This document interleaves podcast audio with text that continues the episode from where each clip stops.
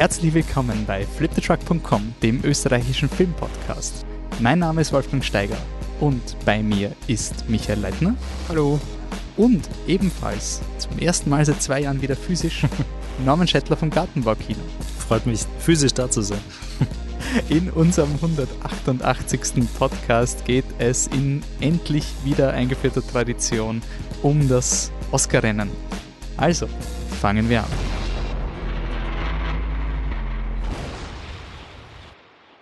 Ja, hallo alle miteinander. Bevor die Folge losgeht, wollte ich noch kurz ein Segment vorher aufnehmen. Äh, ist wahrscheinlich nicht verwunderlich. Es geht um die aktuelle Lage in der Ukraine. Ähm, der Krieg in der Ukraine ist derzeit ein Thema, das uns alle betrifft und ich wollte mich deswegen hier noch einmal bei unseren Hörenden melden. Weil bei derart erschütternden Ereignissen wirkt eben eine Filmdiskussion immer trivial und äh, das Letzte, was ich will, ist, dass man diesen Podcast hört und der Meinung ist, wir sind da eine Gruppe komplett realitätsfremder Personen, weil wir da über Oscars und bester Film und dies und das diskutieren, als wäre das das Allerwichtigste. Und wer uns kennt, wird wissen, dass uns diese Ereignisse nicht kalt lassen und beschäftigen.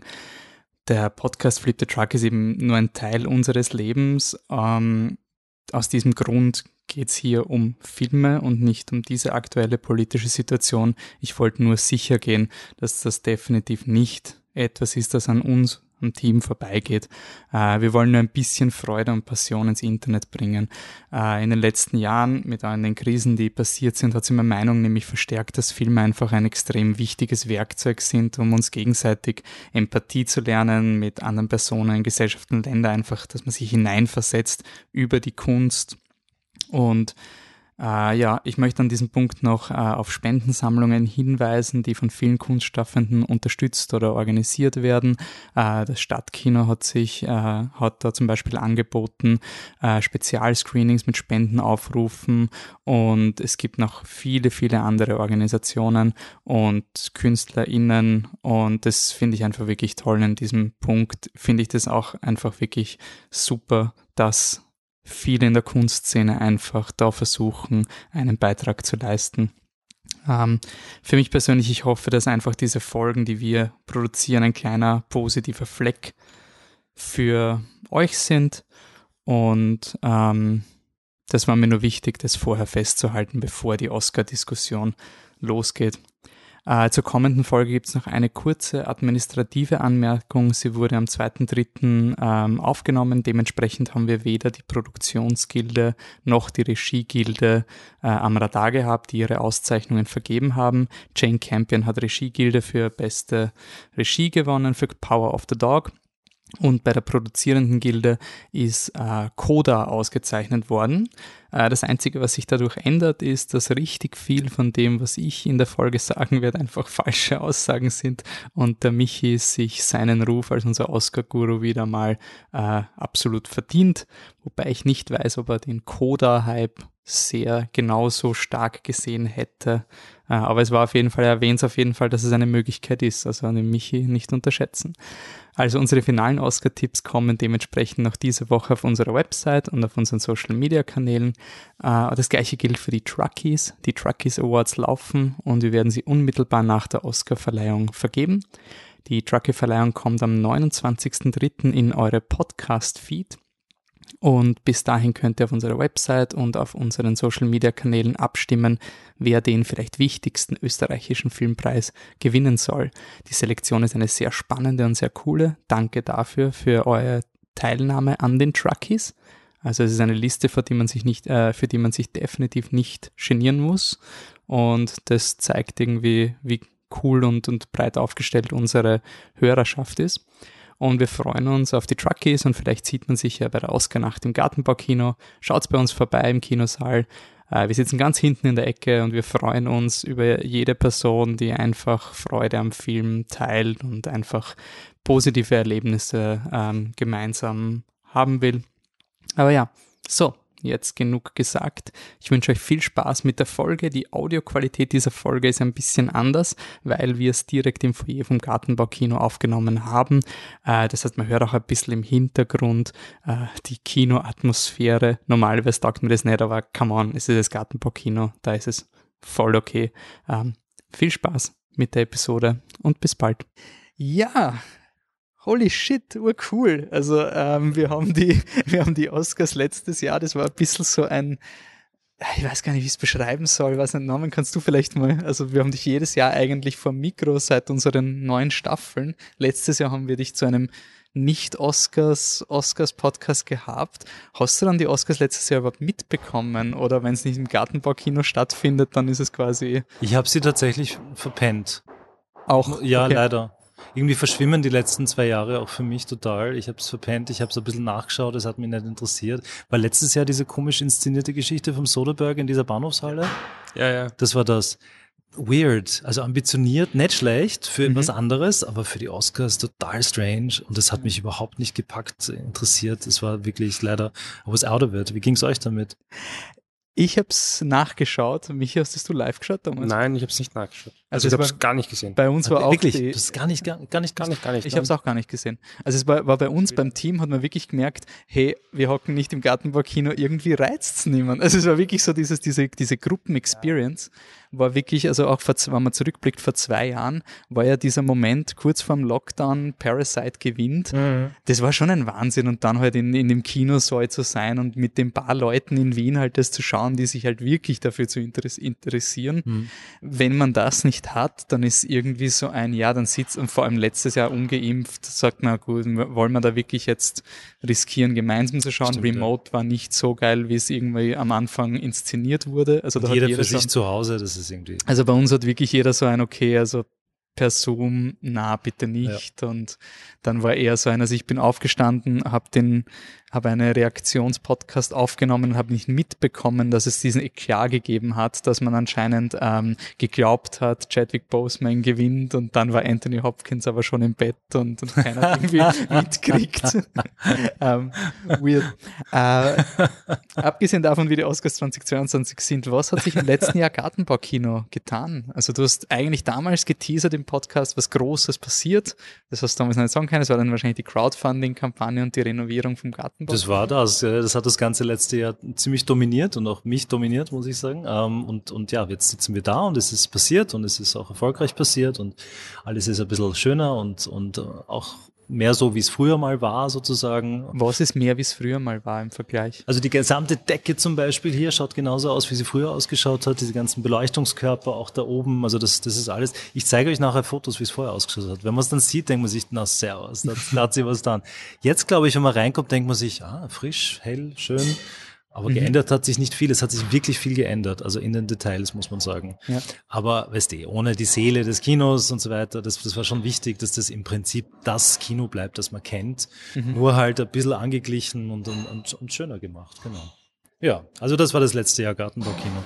Und seit Oktober sind wir wieder da und spielen und seit Jänner läuft's auch eigentlich wieder ganz gut, muss ich sagen. Also ich mhm. bin ziemlich happy. Ich sage jetzt nicht, dass es normal ist, aber äh, die Menschen kommen und freuen sich und, ja. und äh, es gibt wieder Filme und das wird jetzt sehr schnell gut losgehen, glaube ich. Jetzt so ab, ab März, April wird's richtig los, losgehen. Also du glaubst nicht, dass die, diese gesagt, der, der Lockdown 2020 hat quasi das Kinosterben beschleunigt. Ähm, ich meine, das Kinosterben hat es immer schon gegeben, aber ähm, wo, wo sind die Programmkinos jetzt nach diesen, also ab, abgesehen von Kaffeesud lesen, wo siehst du derzeit die Aufgabe von den Programmkinos? Ich kann, ich, ich, kann, ich kann nicht für die Kollegen sprechen, aber auch wenn ich, also ich rede viel mit denen, wir reden ja viel untereinander und in den letzten zwei Jahren noch mehr einfach. Und ich habe das Gefühl, dass es allen verhältnismäßig gut geht. Also dass auch diese Hilfsleistungen gegriffen haben. Mhm. Ähm, ich glaube, den Cineplexen ist es wesentlich äh, schwerer ergangen. Auch okay. die, habe ich das Gefühl, haben sich jetzt oder erholen sich wieder. Ich, ich weiß es nicht, aber vom Gefühl her denke ich mir, dass sie sich eigentlich da rappelt haben. Und alle schauen relativ frohen Mutes und hoffnungsvoll jetzt in die Zukunft. Also ich bin jetzt auch erstmals nach langem auch wirklich ähm, optimistisch okay. dass das alles so eine Art von Normalität wieder erreichen wird. Ich glaube, jetzt die nächsten Monate werden sehr dicht werden. Viele Filme sind noch in der Pipeline und werden zurückgehalten. Das wird jetzt alles sehr geballt kommen. Jetzt nicht die großen Majors. Ich glaube, Entschuldige, die, die ganzen Oscar-Filme sind jetzt auch de facto alle angelaufen, aber es gibt viel so Sachen von Festivals von letzten Jahr noch, die, die darauf warten, ins Kino zu kommen. Und das wird jetzt sicher noch bis, bis dieses Jahr noch dauern, bis das eine, einen so normalen Rhythmus gefunden hat. Mhm. Aber ich, wie gesagt, ich bin optimistisch und das schon war ich schon länger nicht mehr. Ja, sehr gut. Freut uns zu hören. Ja. Ähm, optimistisch, ich meine, man muss es noch festhalten, wir nehmen den Podcast am 2. März 2022 auf, also alle diese Statements wie alles während einer Pandemie ähm, mit Vorbehalt zu genießen.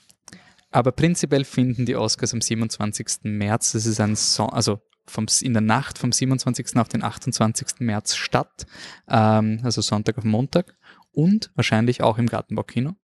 Mit an Sicherheit grenzender Wahrscheinlichkeit auch im Gartenbaukino. Ausgezeichnet. Das heißt, also das war eine News, wo ich mir gedacht habe, also, wow, cool. Also wir sind schon davon ausgegangen, dass wir halt auf der Couch knotzen im Team und das halt schauen, aber das wieder in irgendeiner Form, das ist fast schon Flip the Truck Normalität. Also so die, die, die Flip the Truck Staffel im Gartenbaukino zu beenden, bevor es im April in die zehnte Staffel geht, ist schon ein, äh, ein, ein nettes Ende, sagen wir so. Sehr schön.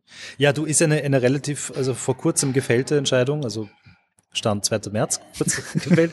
ähm, einfach weil plötzlich es geheißen hat, ab 5. März wird alles wieder, wieder aufgemacht. Das wird in Wien jetzt nicht so sein, mhm. wie es auch die letzten Monate nicht so war.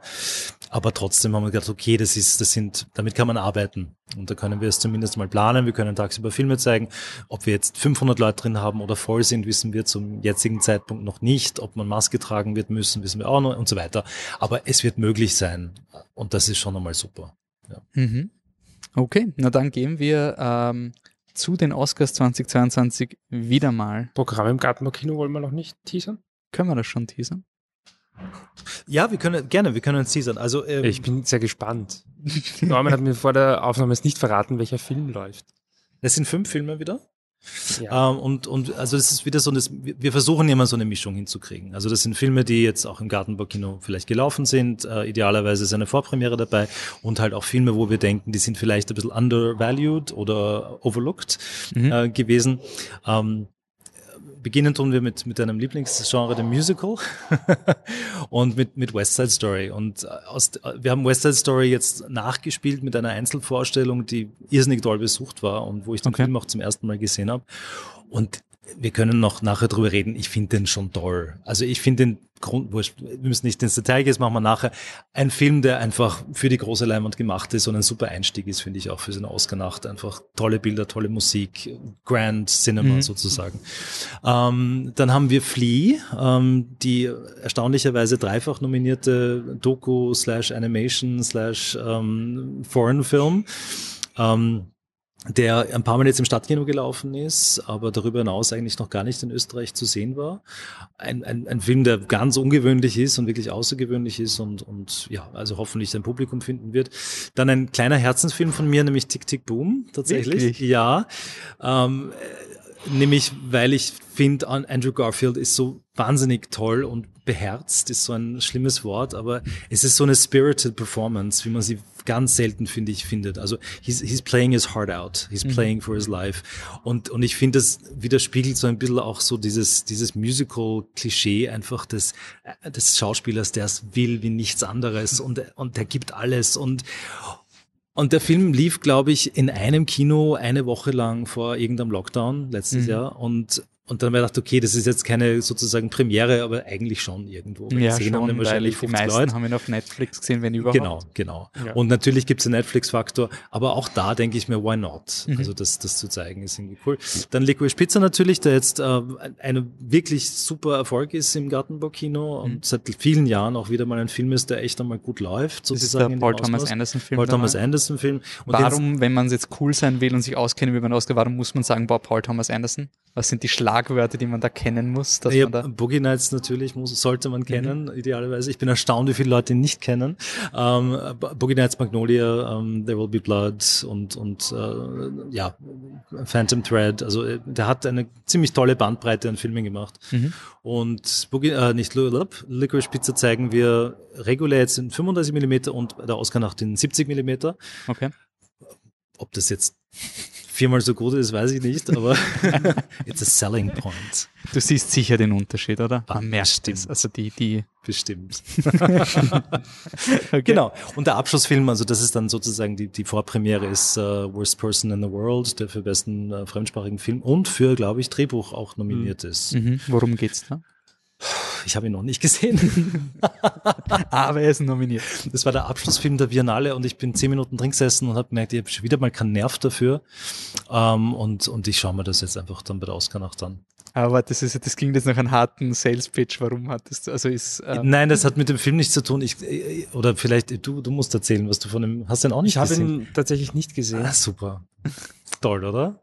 Aber so sitzen wir. Wir haben es fachlich Ahnung. gut informiert. Aber wird das ursuper, dieser um, Film. um vielleicht so ein bisschen zu, zu pitchen, nicht nur die Drehbuchnominierung bei den BAFTAs für beste Schauspielerin nominiert, also auch eine zentrale Performance, die irrsinnig äh, viele Leute abgeholt hat und generell irrsinnig beliebt. Also er ist irrsinnig beliebt, ja. Worum geht's? Wo man hinschaut. Ja, oder was ist, es ist eine Beziehungsgeschichte, es ist in Episoden, es ist, glaube ich, fokussiert darauf, dass sie eher zweifelhaft sich gegenüber ihm verhält.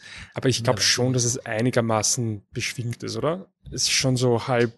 Also äh, ich, ich habe gerade herausgefunden, The Worst Person in the World is a 2021 Dark Romantic Comedy dark, Film. There you go. Directed Com by Joachim Comedy. Trier. Ja, Joachim Trier auch. Guter Track Record. Also ich, wie es man sieht, voll informiert. Ähm, also das ist unser Ausgabe. Und quasi dies, dieser letzte cool. Film kaufte quasi das Ticket für die, dass man sitzen Genau, richtig, genau. Wenn man ein Ticket für den letzten Film hat, dann, dann kann man sitzen bleiben und sich die Übertragung anschauen und dann gibt es immer ein Frühstück und ein Gewinnspiel und ein, ein Oscar-Bingo vielleicht. Na sicher, also Flip the Truck. Flip the Truck Oscar-Bingo. Genau. Das sechste Mal in Folge wahrscheinlich. Also ich meine, letztes Jahr mal ausgesetzt, aber das letztes Jahr existiert einfach nicht für ein Track Record. Es ist ein, eine Tradition in der Oscar. Und es wird jetzt kein, kein massives Rahmenprogramm geben. Es ist auch nicht klar. Wir, wir wissen auch noch nicht einmal, ob wir Frühstück verabreichen dürfen, ehrlich gesagt. Mhm. Das werden wir schon irgendwie hinkriegen. Aber ja, es, es, wird, es wird gut voll werden und es wird hoffentlich beschwingt werden und mhm. genau. Ja, super. Ähm, gut, dann starten wir beschwingt in die Oscars. Mhm. Ähm, wir werden, ich meine, ihr kennt wenn ihr diesen Podcast hört, dann wisst ihr, dieser Podcast ist eher das Fachsimpeln. Das ist die Oscars. Ich bin immer wieder überrascht, wenn wir Beiträge posten über die Oscars, weil es, es gibt immer noch Personen, denen es sehr wichtig ist, uns mitzuteilen, dass sich niemand für die Oscars interessiert und dass das eh alles wurscht ist und so weiter. Eh klar und dass da nicht der beste Film gewinnt, eh klar. Aber wenn Parasite dann gewinnt, sind dann plötzlich wieder alle doch sehr happy. Also es, es hat doch irgendwie so einen gewissen, also für mich sind die Oscars eher so dieses, kommt's endlich an. Also so, man feiert immer diese paar kleinen Siege. Wir haben vor, ich weiß gar nicht, wie die, wie die Dekade geendet hat, die äh, 2010 bis 2020, haben, haben wir überlegt, wir machen die Top 10 besten Oscar-Filme mhm. und haben aber gesagt, eigentlich sind die Oscars ja besser geworden und sind wir drauf gekommen, die Sieger auflistet, gar nicht so. Aber dazwischen tut sich eben immer sehr, sehr mhm. viel. Mhm. Und ich glaube, dieses Jahr sind auch einige spannende äh, Sachen dabei. Ähm, und so ein Green Book Desaster wird sich hoffentlich jetzt in nächster Zeit, naja, schauen wir mal, nicht wiederholen. da gibt es, finde ich, heuer gar keinen Kandidaten.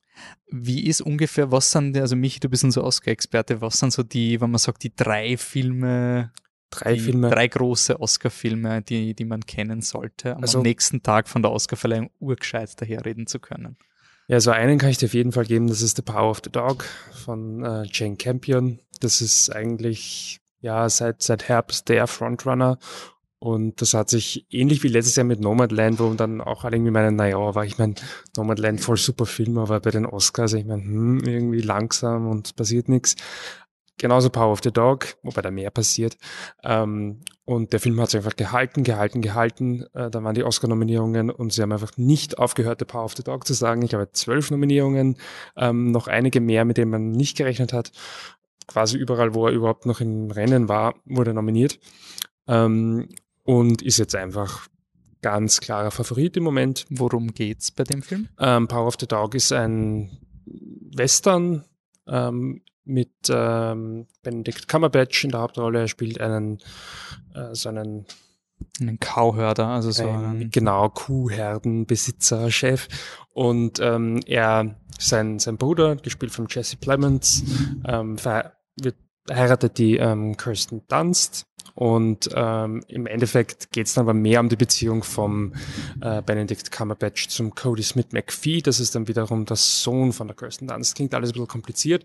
Ist auch ein Film, der, der relativ lange nicht wirklich sagt, worum es geht. Mhm, ja. ähm, und auf eine ganz komische Art und Weise bist du, also zumindest habe ich so empfunden, halt wirklich ähm, on the edge of your seat und du weißt nicht mal wirklich warum. Es also, ist nicht beklemmend. Es ist Ja, nicht beklemmend. Zeit, ja. Ähm, also ich, ich weiß, ich habe den Film im, im schönsten Kino in Wien gesehen, durch im Gartenparkkino bei der Biennale.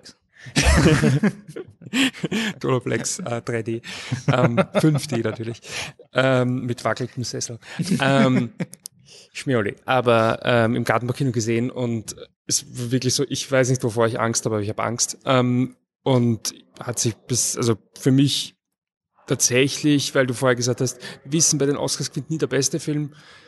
Wenn es der Power of the Dog heuer wird, tue ich mir schwer, einen Film zu finden, den ich heuer mehr mochte als Power of the Dog. Also fand ich, ich fand ihn wirklich fantastisch gut. Ähm, für mich ein mega, mega Film und würde mich riesig freuen. Für mich wäre es ein, ein Hattrick gewissermaßen, nachdem ich Parasite super fand, Nomadland super fand. Der Power of the Dog für mich ein selten dagewesener Oscar-Hattrick. Mhm. Wir sind in die Geschichtsbücher schauen, aber drei Filme hintereinander, die ich so gern mag. Gab's für ihn noch nie. Ah, Cool. cool. eine starke Ansage. Ähm, wir sollten noch anmerken für alle Leute, die uns äh, gesagt haben, dass die Oscars eh niemand interessiert, ihr habt auch noch die Chance, bei den Truckies mitzureden und mitzustimmen. Die Also interessieren sich jeden. Da kommt die- keiner vorbei. Die Flip the Truck Truckies sind eh da, also wir haben das von zwei Autoritäten in der österreichischen Filmlandschaft, dass die Truckies quasi der wichtigste Award sind, den man vergeben kann. Auf die beziehe ich mich weiterhin. Und Habe ich das mal gesagt? Bin ich Na, einer von äh, Autoritäten? Adrian Golginger und Verena Altenberger. Also bitte. Also Verena Altenberger hat auf Twitter nicht dementiert, dass die Truckies ihre Karriere beeinflusst haben. Sie hat gesagt, gerade wegen des Truckies ist sie bei den Salzburger Festspielen. Ich weiß nicht, ob es eine Affekthandlung war, das ist ausgedruckt, eingerahmt, das bleibt jetzt so. Also diese Truckies könnt ihr mitwählen. Just saying. Geht auf unsere Website, da sind alle Infos zu den Truckies. Ähm, der, was ist denn der Herausforderer, oder was wäre ein Herausforderer vom Power Ähm, ja, also lange Zeit ging mir davon aus, dass der größte Herausforderer ähm, Belfast ist, vom Kenneth Branagh. Äh, ein Film über äh, im Prinzip, also es ist jetzt zwar nicht nicht so ausgesprochen, aber es hat etwas autobiografisches. Es geht also, wie Kenneth Branagh als äh, aufgewachsen ist und zwar spielt es eben Ende der 60er Jahre in, äh, in Belfast und ist in Nordirland, wo ein Art Krieg zwischen Christen und Protestanten ausbricht. Und ähm, genau, es geht einfach ja darum, wie halt dass der Junge dann quasi seine Kindheit lebt in diesem Chaos. Und das ist also eh so ein klassischer Film, so ein bisschen, wenn du schon ähm, Geuginger sagst, ähm, ein bisschen die beste aller Welten, Welten für Arme. Also so quasi dieses, ähm, der, der Junge, der eigentlich halt ein fürchterliches Umfeld hat, aber sich selbst halt irgendwie so seine Welt erschafft, aber eben auch sehr viel klassisches Drama ähm, mit ganz viel Tränen und, äh, und so weiter. So ziemlich Und- jeder britische Film aus den 60er und 70er Jahren, den du da beschreibst, irgendwie. Ist, geht immer mehr ein Kind, das in schlimmen Umständen aufwächst und, und Ja. Ja, er ist auch sehr, es ist auch im Vergleich zu Power of the Dog wahrscheinlich der konventionellere Oscar-Film, Ja, viel oder? konventioneller. Also das ist der Schwarz-Weiß und genau. Und die, die, wichtig. dem Ganzen ähm, sind so zwei Themen so ein bisschen umgestülpt. Das eine, dass er so ein bisschen ins Kino flüchtet, wobei das ist auch nicht so stark thematisiert wird, aber ein bisschen. Also Film ist in schwarz-weiß, aber der Kinosaal ist halt bunt oder die Kinoleinwand ist bunt so. Ähm, und das andere ist halt ähm, das ständige Thema, ob sie Belfast verlassen müssen, also ob man quasi seine Heimat verlassen muss. Ja, das sind so die zwei zentralen Themen. Der Film ist so ein bisschen runtergesackt in den Erwartungen und jetzt gibt's halt ähm, im Osten von Europa ein größeres Ereignis und es gibt halt irgendwie so die Tendenz, dass manche glauben, der könnte jetzt vielleicht nochmal so einen, einen Push erfahren, weil es eben da auch im weitesten Sinne um Krieg geht. Ähm, ja, ich persönlich bin da nicht so sehr der Meinung, aber das ist eher so. Ich ist, also für mich war es nur eine persönliche Vermutung, weil ich den, ähm, also der Film selber, den, den habe ich ganz, ganz okay gefunden. Und auch, ich finde, es ist ein Film, der handwerklich viel hat. Ob es jetzt quasi das Beste ist, überhaupt, ist, das lasse ich außen vor stehen, aber ich glaube, es ist ein Film, der sehr vielen Leuten gefallen wird.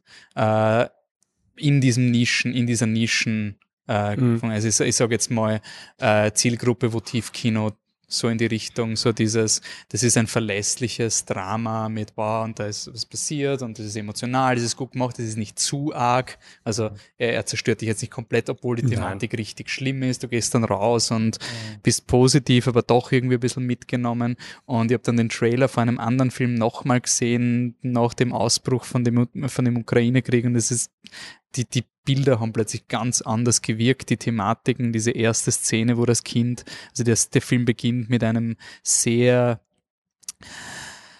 ähm, inszenierten Kamerashot, der, der um das Kind rotiert. Er ist Fach, er ist handwerklich gut gemacht. Ich bin nur allergisch gegen diese inszenatorischen Kameratricks, weil die Kamera rotiert um den Hauptdarsteller, während er als Kind in den Straßen von Belfast spielt und plötzlich kommt ein Anschlag und quasi eine Gruppe Männer stürmt die Gebäude und die Shops und das Kind. Die Kamera dreht sich währenddessen um das Kind und mit jeder 360 Grad Rotation ändert sich die Kulisse und wird immer dramatischer dramatischer, dramatischer. Ich glaube schon, dass Leute, die jetzt Belfast schauen, eine ganz andere Wahrnehmung von dieser Eröffnungssequenz und generell dem Film haben. Also das war, hat, ist mir auch aufgefallen, nur durch den Trailer so ein mhm. Hui. Hui. Okay. Ja. Ähm, ist nicht so ohne. Ich, ich bin eher Team Power of the Dog. Ich wäre jetzt nicht komplett gegen Belfast. Das also wäre für mich eher so dieser der, der, der konventionellere Oscar-Film gewinnt. Aber du hast ja schon gesagt, ich hätte nie geglaubt, dass Nomadland gewinnt. Mhm. Mich hätte auch interessiert, ob Nomadland in einem regulären Oscar-Rennen gewonnen hätte. Das weiß ich nicht. Also für mich war Nomadland im positiven Sinne immer eher Biennale als Oscar. So ein, ja, voll toller Film, aber sowas wird halt nicht für einen Oscar nominiert und so. Also das in diese Kategorie und das dann, vielleicht passiert es bei Power of the Dog auch. Ich finde Power of the Dog ist sehr, er lässt einen auch ein bisschen allein. Also ich habe mir erwartet, dass er viel mehr die Subtexte und wie er da mit dem Western-Genre kontrastiert über gewisse äh, Idole, Erwartungshaltung, was das von unserem auch Kino-Weltbild von den, von den Western-Leuten, wie er das auseinander nimmt. Ich habe erwartet, dass er zum Schluss ein bisschen mehr in your face wird und war überrascht, dass er dann zum Schluss so, oh, cool, das ist richtig nuanciert, ich werde da richtig allein gelassen, ich habe genug zum mhm. Nachdenken. Also es ist nicht Schwurbel, Schwurbel, Idee, Idee, Kunst, sondern es ist schon konkret was da, aber der Film sagt schon eher, bitte beschäftige dich ja, mit mir. Und, und, wenn du das nicht willst, dann hast du schon zache zweieinhalb Stunden, glaube ich. Also, ich würde den nicht, also den Kam, also bei Cumberbatch-Fans wäre ich, wär ich vorsichtig. Ich war, ich war bei Power the Dog nur urbegeistert, dass der Cumberbatch endlich mal ein Arschloch ist, obwohl er genauso spielt wie immer. Aber dass der Film sich endlich mal bewusst ist, wie schlimm diese Rollen sind, für die Cumberbatch als der coole Typ bekannt wird. Wir haben Sherlock geschaut und haben gedacht, es gibt's nicht. Also kann da nicht irgendjemand mal zeigen, wie schrecklich diese Art von Person ist. ähm, gibt's dann noch andere? Ähm, ja, dann, dann kannst du im Prinzip würfeln. Ähm, ich würde sagen, äh, Dune. Nein, King Richard ist halt so dieser Crowdpleaser, wie es halt die Belfast auch ist, gewissermaßen habe den Film nicht gesehen. Ähm, der hat irgendwie so einen gewissen Pool und der hat auch, auch overperformed bei den Nominierungen. Also zum Beispiel eine Schnittnominierung, die er nicht hätte bekommen müssen.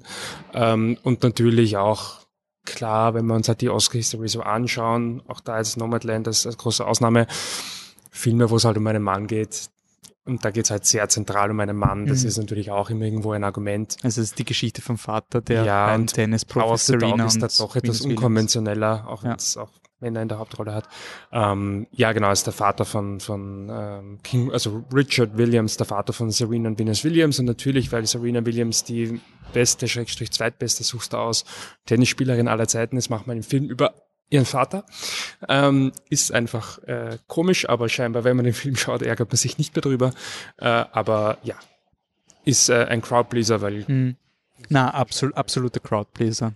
Sicheres Programm, aber wäre so ein klassischer Film, wo sich, wo man sich aufregen wird, dass sowas einen Oscar kriegt, weil es halt eher konventionell ist.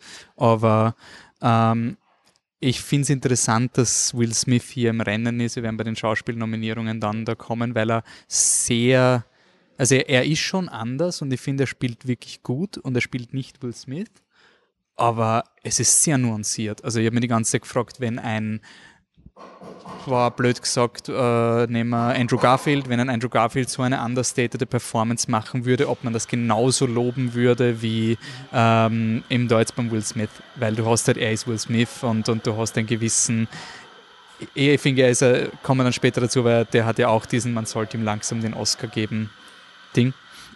Ähm, Licorice Pizza ist im Best Picture Rennen auch, den haben wir schon erwähnt, war Gartenbaukino Favorit. Was taugt dir nochmal an Licorice Pizza? Ich finde er so, so in, in, infectious einfach, wie er, wie er ist, wie er so frei vor sich hin treibt äh, und Charaktere reinbringt, wieder rausnimmt. Und es ist eigentlich sozusagen fast egal, worum es geht, weil es so zentriert ist auf diese zwei Hauptdarsteller, mhm. die so toll miteinander können und, und auch die, die Hauptdarstellerin, die Alana Heim, ähm, so eine tolle Entdeckung ist, finde ich. Also ich mhm. finde, dafür, dass sie noch nie geschauspielt hat, trägt sie diesen Film. Der, der männliche Hauptdarsteller ist, ist der Sohn von Philipp Seymour Hoffmann. Ich glaube auch in einer seiner ersten großen Rollen, wenn nicht überhaupt seiner ersten großen Rolle. Es ist eine Liebesgeschichte, more or less, oder eine Infatuation Story Anfang des Was ist eine Infatuation? Infatuation, so wenn man sich verschaut in jemanden. Ah, okay. Also einfach so, es ist, es ist keine klassische Liebesgeschichte. Sie, mhm. Man weiß auch nicht wirklich, ob sie zusammenkommen. Sie bekennen ihre Liebe zueinander, aber es ist irgendwie, es ist nicht awkward, obwohl dieser Age Gap da ist von zehn Jahren, der leider immer wieder äh, zu Tode getreten wurde in den Medien oder vor allem mhm. auf also, Twitter. Also dass sie 25 ist und er 15. Mitte 20, er ist, er ist sowas in der Richtung, genau. Und es ist aber, finde ich, also aus, aus, meiner Warte total äh, stimmig und sensibel erzählt und, und überhaupt nicht opportun oder opportunistisch irgendwie gehandhabt. Ja. Und es ist ein, ein, ein, ein Bild von einem, sicherlich autobiografisch angehaucht von Paul Thomas Anderson aus einer gewissen Zeit, aus einer gewissen, aus einem gewissen Biotop, kulturellen Biotop, äh, mit einem tollen Soundtrack und it's it's fun and it's it's silly und it's lovely und it's romantic und irgendwie, also ich, ich bin dem total verfallen. Es ist nicht sein bester Film, aber es ist vielleicht sein freiester Film, wenn man so möchte. Mhm. Und das mochte ich einfach sehr, sehr gern daran. Und er hat, ähm, also Regie und Film hat er gekriegt als Nominierung. Und ja, und äh, im Drehbuch ist er wahrscheinlich Favorit nach, glaube elf, zwölf Nominierungen endlich einen Oscar zu bekommen. Paul Thomas Anderson. Paul Thomas Anderson, genau. Mhm. Wäre sein erster Oscar und der ist aktuell doch relativ deutlich, würde ich sagen, der Favorit. Mhm. Mhm. mhm. Müsste auch nicht, wer ihn da noch aufhalten sollte. Ähm, die Anne hat Drive My Car in einem Gastpodcast mal diskutiert. Wir haben den Film noch nicht im Programm gehabt. Habt, äh, nicht hast du den Film gesehen? Irgendwie Norman, hast du starke Gefühle für Drive My Car? Ich habe eine, ich habe eine Geschichte mit Drive My Car. Ähm, es war ja das, das Cannes Film Festival letztes Jahr hat ja nicht ähm, wie üblich im Mai stattgefunden, sondern im Juli, ähm, was für mich das Problem mit sich gebracht hat, dass ich nicht hinfahren konnte, weil das die einzige Zeit war, wo wir, wo wir auf Urlaub fahren konnten. Und es gibt ja den, den Filmmarkt in Cannes und der ist halt aufs Digitale verlegt worden. Und Drive My Car war ein Film, weil ich den, den Ryosuke Hamaguchi sehr schätze und wir auch einen anderen Film von ihm im Stadtkino Filmverleih hatten, natürlich Drive My Car mich sehr interessiert hat. Und ich habe den halt geschaut, quasi drei Stunden am Laptop inmitten von Kindergeschrei und Pasta machen. Mhm. Und das war irre anstrengend und it, it didn't click for me. Ja, das ist so, ich habe ich hab die Qualität erkannt, die schauspielerische Qualität, die offenbar die Geschicht, Geschichtdichten, Ellipsen, die er erzählt. Aber ich bin da nicht reingekommen und ich habe geboten dafür, weil ich ihn einfach in den Verleih nehmen wollte und bin dann aber überboten worden, auch weil ich ehrlicherweise nicht daran geglaubt habe, dass das ein Film ist, der so eine Größe erreicht. Respekt an Polyfilm an dieser Stelle, die es offenbar erkannt haben die, oder einfach viel mehr Geld zur Verfügung hatten. ähm, ja, also das ist meine Story mit Drive My Car. Ich habe ihn seitdem nicht mehr gesehen. Ich habe mich nicht jetzt, den, und ich finde, das muss bei dem Film diesen drei Stunden auch im Kino ausgesetzt sozusagen. Mhm. Ähm, äh, also das ist so mein, mein Ding. Ich, ich verstehe es sozusagen aus persönlicher Warte immer noch nicht ganz. Ich finde es erstaunlich, dass er so weit gekommen ist, weil es kein Crowdpleaser ist, weil er drei Stunden ist ist, weil er sehr talky ist. Ähm, er, er, braucht Aufmerksamkeit, er hat wenig, er hat schon Schauwerte, weil er wahnsinnig schön gestaltet ist. Mhm. Und, aber er ist jetzt nicht Parasite. Also Parasite ist für mich total nachvollziehbar, dass der einfach Leute erwischt und triggert. Und bei dem Film finde ich es echt spannend. Also das müsste man jetzt rückwirkend noch einmal aufrollen, wie das gemacht wurde, weil da offenbar ein sehr cleveres Marketing oder eine mhm. sehr clevere PR auch dahinter steht, international den Film auf so ein Level zu heben. Das finde ich erstaunlich. Ja, ich meine, es hat ja auch einen eine Phase gegeben, wo sich die Oscars auch versucht haben, die, die Academy, das ist ja ein, ein Gremium an Personen, die mhm. berechtigt werden zu voten. Meistens ist es bedingt mit, ja, man muss einen Oscar gewonnen haben oder man muss in diese Academy aufgenommen worden und die haben versucht, weil dieser, diese Wählerschaft halt sehr mittlerweile sehr alt und weiß wurde, dass man da einen, eine sehr viele Neuzugänge in, die, in den Academy-Körper nimmt. Und viele Oscar-Beobachtenden erklären sich damit auch so Siege wie Parasite oder so, so starke vertretene Filme, weil man hat oft gesagt, ja, Untertitelfilme gewinnen bei den Oscars quasi nicht und, mhm. und das schaut ja keiner. Das scheint sich jetzt langsam irgendwie auch zu, also das Drive My Car, ich habe den Film nicht gesehen, er hat Regie, Drehbuch, Film und fremdsprachiger Film. Das ist erstaunlich eigentlich, oder? Sehr erstaunlich. Also fremdsprachiger Film sofort, ja. Und vor allem, wenn man denkt, wenn man sich die Regie-Nominierungen anschaut, ist auch, da waren auch viele andere Standard-Regisseur, mhm. äh, eher Regisseure, nicht RegisseurInnen, die da rausgekickt wurden. Ja. Also war der fünfte Platz war nicht äh, up for grabs, sondern das war. Äh, aber, es ist, aber es ist wirklich interessant, wenn du dir anschaust, also jemand wie der Bong Joon-ho zum Beispiel, der, der war bekannt und der hat, der ist so, wie soll ich sagen, so als Typ auch so Einprägsam. Irgendwie. Und einprä ja. einprägsam ist das richtige Wort. Ja.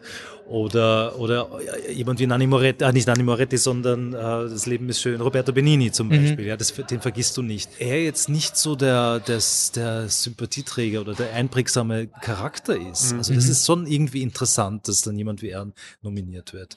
Ja. Dass da offenbar wirklich nur sozusagen unter Anführungsstrichen das Handwerk äh, nominiert wird oder das Erkennen des Handwerks vielleicht. Ja? Mhm. Weil große Promotion-Tour wird er nicht gemacht haben. Ja. Kann ich mir nicht vorstellen. Ähm, hat aber, ist, ist wahrscheinlich ein Fremdsprachensieg und dann Happy to be there. Von, ja, und selbst Fremdsprache, also ist er sicherlich der klare Favorit, aber er hat den Worst Person in the World durchaus einen Gegner, der halt der ja. zunehmend Fahrt aufnimmt. Ja, sozusagen. Mhm. aber er ist natürlich Favorit, kein Thema. Drive ja. Macar ist Favorit. Ja.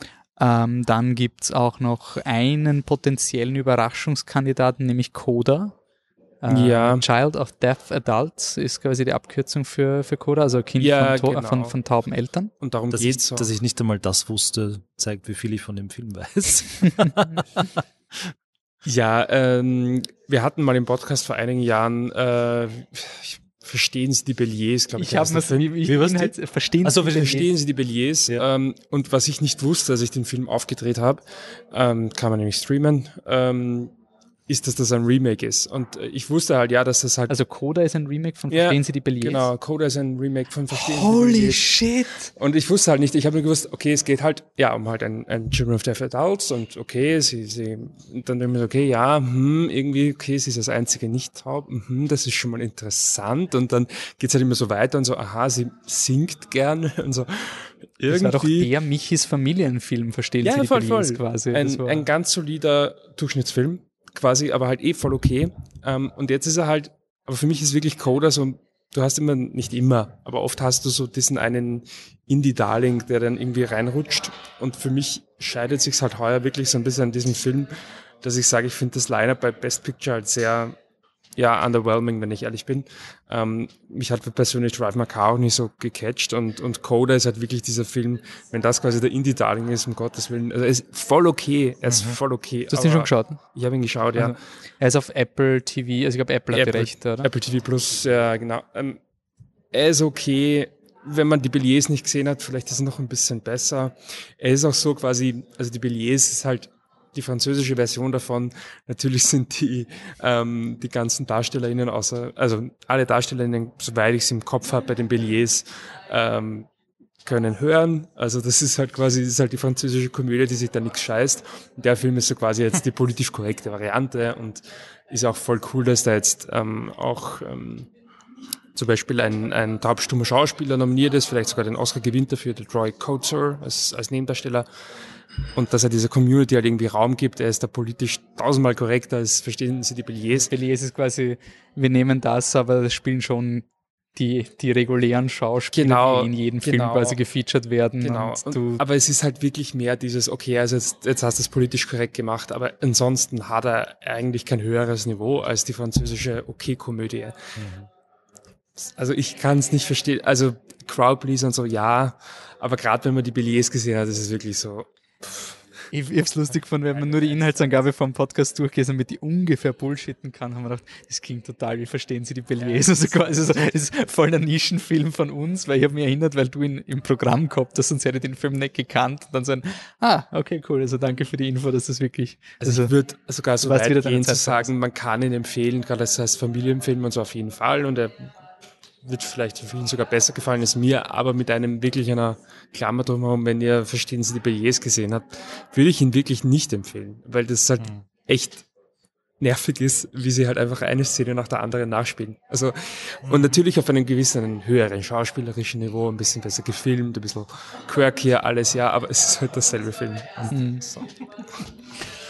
Ja. Okay. War ein Film übrigens, den, den ich, ähm, also der in Frage gekommen wäre als, als letzter Film des, des Oscar-Abends und Apple TV sehr lapidar abgesagt hat. hätte, hätte auch funktioniert. Hätte, hätte super funktioniert, ja, aber. Ist auch. Und das ist leider so ein bisschen, bisschen das Problem. Also ich habe grundsätzlich kein Problem mit den Streamern, aber die Tatsache, dass die de facto alle nicht interessiert daran sind, ihre Filme im Kino zu zeigen. Wie kriegst du das? Weil, also wir haben das oft die Diskussion, ähm, oft tut man, tut Netflix ja so, als würden sie Filme ins Kino bringen. Also, also wie, wie sie ist tun das? ja auch mit ausgewählten Filmen. Also da gab es jetzt, da gab es ja das erste große Paket quasi mit, äh, mit ähm, Irishman und Marriage Story und da waren, glaube ich, vier oder fünf Filme, die Roma rausgekommen wahrscheinlich sind. Auch. Roma Okay, Mir ist tatsächlich überfragt, ob Roma tatsächlich regulär ins Kino kam dann. Aber mhm. es war es war so ein Package und da suchen sie sich halt Partner in den unterschiedlichen Territorien. Und da gab es halt einen Deutschland Verleiher und in Österreich hat es einen Filmladen im Verleih gehabt und und das lief relativ easy. Und das war jetzt letztes Jahr auch so, ähm, unter anderem eben mit Tick Tick Boom und ich glaube den Unforgiven, diesen unsäglichen Sandra Bullock Film von der mhm. von der Finkscheid. Ähm, und das war aber kurz beim vor dem Lockdown um den Lockdown herum. Also die suchen sich das aus und dann machen sie es, aber wenn du so anfragst, forget it. Also das machen sie einfach nicht. Warum auch immer.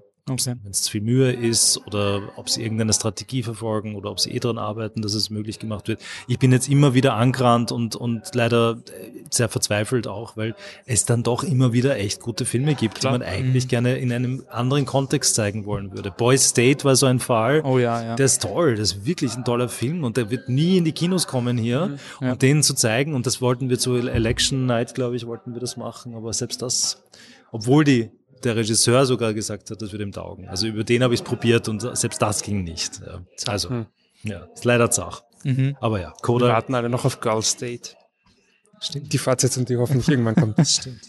ähm, wir haben noch, der ist ein bisschen untergegangen, also weil er bei den Gilden zum Beispiel nicht nominiert wurde. Guillermo del Toro's Nightmare Alley ist noch als bester Film äh, nominiert. Ich habe ihn noch nicht gesehen. Ähm, ja, ist, ist okay. Also ganz, ganz nett. Wird aber nichts gewinnen. Ich glaube, wir müssen jetzt nicht er wird, er wird nichts gewinnen. Ich habe halt einen Softspot für Guillermo de Toro. Ich finde auch nicht, dass es ein bester Film ist. Ich finde auch den, äh, es ist, wie soll ich sagen, es ist so ein Labor of Love, das nicht so ganz, ich finde, er hat sich zu, zu sehr zurückgehalten, vielleicht sogar. Mhm. Ich finde, er hätte viel mehr, viel mehr, viel mehr Gas geben müssen. Bei dem ja, Film. ich finde es bei Del Toro so interessant, wie, also Pacific Rim ist einer der Filme, der so viel besser geworden ist über die letzten Jahre im Wirklich, Vergleich ja? zu wie er eigentlich initial war er irgendwie so ganz lieb, aber irgendwie hätte ich lieber wieder sowas, wo das ja ein bisschen einfach, einfach ein bisschen einfach ein bisschen off. Also ich, ich finde zum Beispiel Pacific Rim tausendmal interessanter als ähm, Shape of Water, mhm. weil das Shape of Water halt ein bisschen so die Oscar-Version vom, vom Del Toro war. Ja, ja. Ist Nightmare Alley also ähnlich safe wie Shape? Find, safe, ja, ist schon safe, aber ist nicht so safe wie, wie Shape Nein, Water. nein, das nicht. Aber, aber er ist auch doch relativ klassisch erzählt auch. Also eine sehr klassische Erzählstruktur. Mhm. Aber ja, also ich, ich, mag ihn, so ist es nicht. Er hat mich jetzt nicht nachhaltig beschäftigt, muss ich, muss ich gestehen. Aber, aber er ist ein cooler Film. Mhm. Also. Ein kontroverser Film. Quint halt nichts. Ein kontroverser Film ist Don't Look Up wahrscheinlich. Äh, Adam McKay. Ja, apropos ja. Quint halt nichts noch. Aber äh, ja. Das ist so, äh, ja, aber das finde ich, also ich finde, ähm, ich finde Adam McKay, wir haben einen Podcast Kino der Sterne drüber gemacht, über Weiß. Ich finde, er ist wirklich sehr spannend, weil er oftmals, äh, habe ich das Gefühl, er tritt mehr Diskussionen los, als er sich eigentlich bewusst ist. ähm, Aber vielleicht auch die falschen Diskussionen. Ja, ich meine, ich finde Weiß wirklich, wirklich gut. Ich habe den erst dieses Jahr gesehen, ich habe den komplett ignoriert und ich finde, das ist der beste. Ich habe ich hab Anchorman, also die Comedies von ihm nicht gesehen, ähm, aber von den neuen Filmen, die diese politisch gechargten Adam McKay-Filmen, finde ich Weiß schon am spannendsten. Ich finde Don't Look Up hat super spannende Diskussionen ausgelöst und ich finde es cool.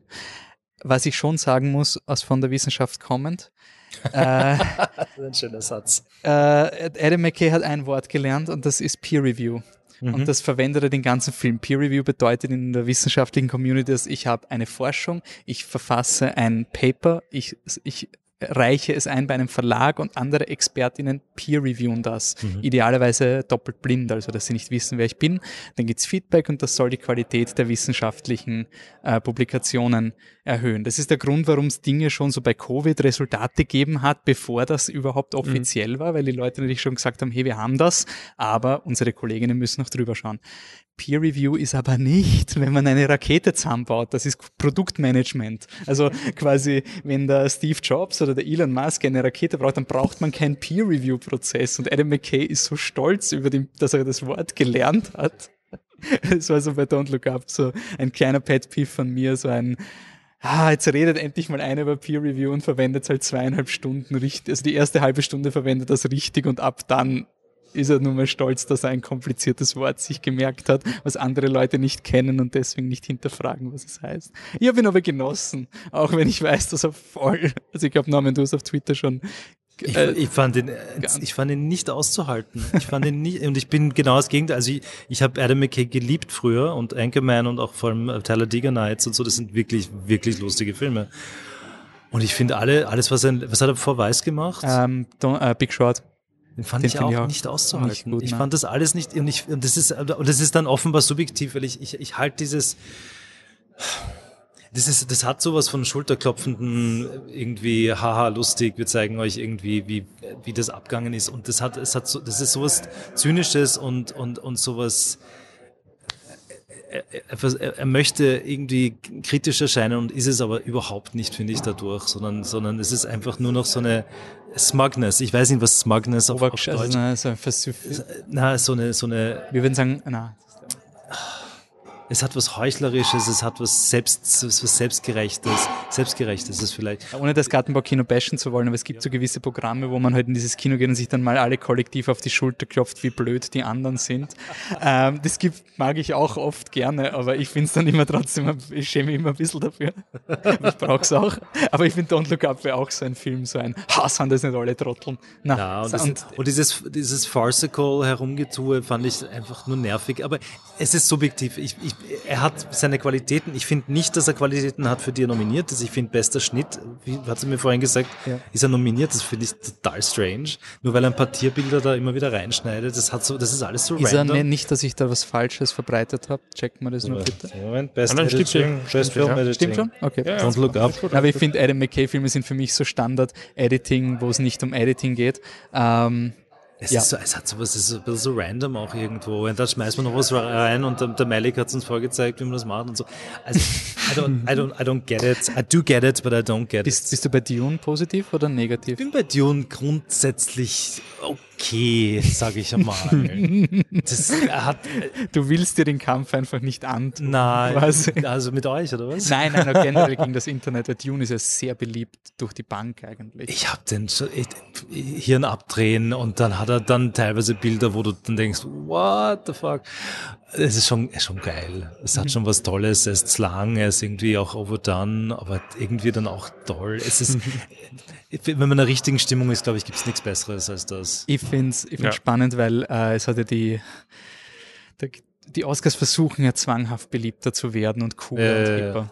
Und jetzt war natürlich der große Schock, dass Spider-Man No Way Home nicht für Best Picture nominiert wird. Das war ähnlich überraschend, wie das Harry Potter and Deathly Hallows 2 nicht nominiert wird. Oder es hat noch einen anderen Film gegeben, wo man auch quasi gesagt hat, ja, es gibt ich Skyfall, immer wieder. Skyfall, es gibt immer so diese Filme, wo man sagt, als Symbol für den Mainstream. Und ich muss schon sagen, ja, die Oscars sind ein Beliebtheitswettbewerb, das ist schon klar, aber trotzdem und ihr könnt es nachhören in unserem Programm Spider-Man No Way Home war für mich eine der flashigsten Kinoerfahrungen ever. Also das war das ärgste Screening, in dem ich je war und das war ein Wahnsinn. Für mich war das der Film so, Kino ist wieder da und Blockbuster mhm. sind wieder mhm. da auf, eine, auf einer so positiven Art, aber der Film hat eh schon alles kriegt. Also der ist ja finanziell und, und von den Lorbeeren und alles, er hat die Aufmerksamkeit, die er will.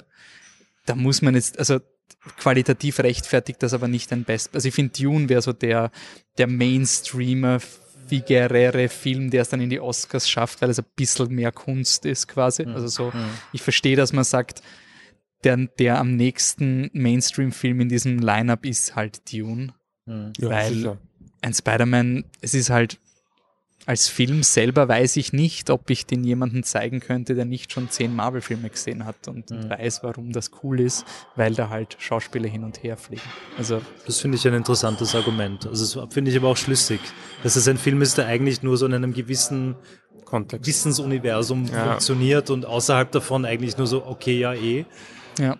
Und, und Dune vielleicht dann so wie ein Gemälde auch irgendwie für sich stehen kann, auch ohne das ja, Buch das gelesen ja auch, zu haben. Ich meine, es kommt ja bei den Marvel-Filmen dazu, dass die ja filmtechnisch wertlos sind. Also bei Dune kann man ja nicht wegargumentieren, dass das die technische Machart im Film ein Wahnsinn ist eigentlich. Ähm, bei jedem Marvel-Film kommt einem das Kotzen mit Greenscreen. Also das ist ja nicht gut filmtechnisch. Also das sind die größten Filme der Welt ja. und die filmtechnische Leistung von Kamera und alles dahinter ist, ist nicht, mies. Ist alles also, extrem. Da gibt es ein ganz schockierendes Video, wie toll das ist, dass das mittlerweile alles den RegisseurInnen abgenommen wird, weil das alles in der Pre-Production schon von den Visual Effects Künstlern geplant wird, damit die, die Drehzeiten der Schauspieler koordiniert werden können, weil die ja nie zum gleichen Punkt am gleichen Set sind und das ist ein sieben Minuten Video, was urglücklich drüber reden, dass die Regisseure können sich jetzt voll drauf darauf konzentrieren, dass sie, die können jetzt endlich das machen, was sie wollen, nämlich einfach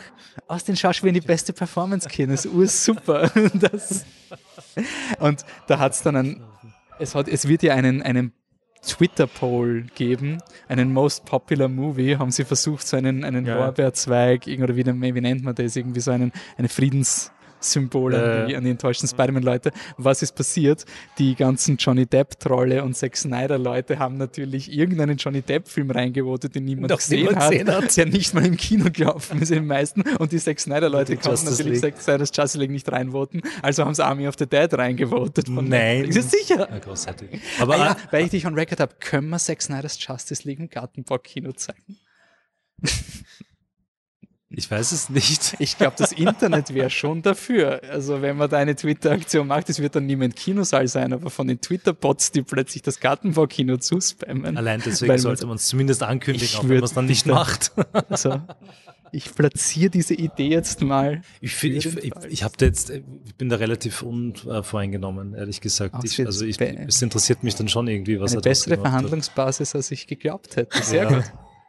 Gut. Aber äh, Alita Battle Angel ist nicht mehr zulässig für, oder? Nein. Weil da gibt es ja auch eine massive auch Community dafür. Aber da finde ich, das hat es irgendwie für mich ein bisschen so schön gezeigt, dass es halt, ich meine, das sind halt Echokammern und den Oscars vorzuwerfen, die bewerten halt nur ihr eigenes Ding, eh klar. Aber wenn ich halt den Twitter abstimmen lassen würde, dann ist das ähnlich aussagekräftig wie die MTV Movie Awards, die auch eh ihre eigene Berechtigung haben, aber das sind dann halt die MTV Movies. Also das muss man sagen, ist eine von den doch vielen Fehlentscheidungen, die sie offenbar wieder mal dieses Jahr treffen, nämlich was den Ablauf der Show betrifft, beziehungsweise den Inhalt der Show auch. Wir ja. wissen ja noch nicht, was dann passiert, aber was mich schon schockiert hat, es ist zumindest zweiter, dritter, ähm, die Überlegung, wichtige Kategorien wie beispielsweise, also es gibt eigentlich alle Kategorien sind natürlich wichtig, aber für mich wichtige Kategorien äh, Soundtrack, und also Score, die Musik, nicht der Song, äh, und Schnitt äh, quasi voraufzunehmen. Und ich finde, also gerade,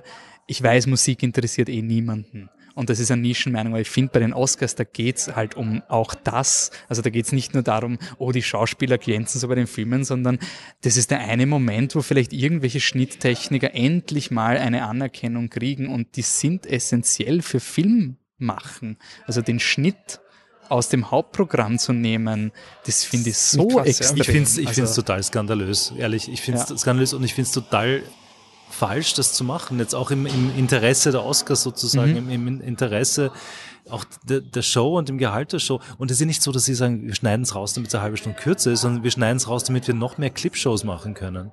Mhm. Also das ist ja die Aussage gewesen. Und das ist genau das, was die Leute nicht wollen. Und genau diese, diese ewigen, ewigen Song-Medley-Geschichten und so, das ist ein, zwei Mal lustig, aber, aber, mehr davon wollen sie nicht. Wir, wir haben diskutiert, weil das ist ja anscheinend der Grund, warum sie die Song-Kategorie weiterhin haben, weil da immer irgendein viraler Moment halt passiert. Äh, wenn Idina Menzel oder, die, oder Billie Eilish auftritt auftritt oder sowas. Du das hast dann ist halt, den einen Star, der Mhm. dann auftritt und was natürlich Klar. das Ganze ungewöhnlich macht. Ich finde es wahnsinnig respektlos, ich verstehe es überhaupt nicht. Ich hoffe, dass sie es wieder revidieren. Ich hoffe, dass diese Lobbys, die es ja wohl gibt wahrscheinlich und auch gewisse Protagonisten innen, die, die aus dem Feld, die dann einfach stark genug sind zu sagen, Leute, das geht so nicht. es, Das ist ein Wahnsinn. Es gibt die Anekdote, der, der James Horner war vor ein paar Jahren in Wien und hat den, den selbst kreierten Max Steiner Award von der Stadt Wien überreicht bekommen für viel sein Achievement in, in Music.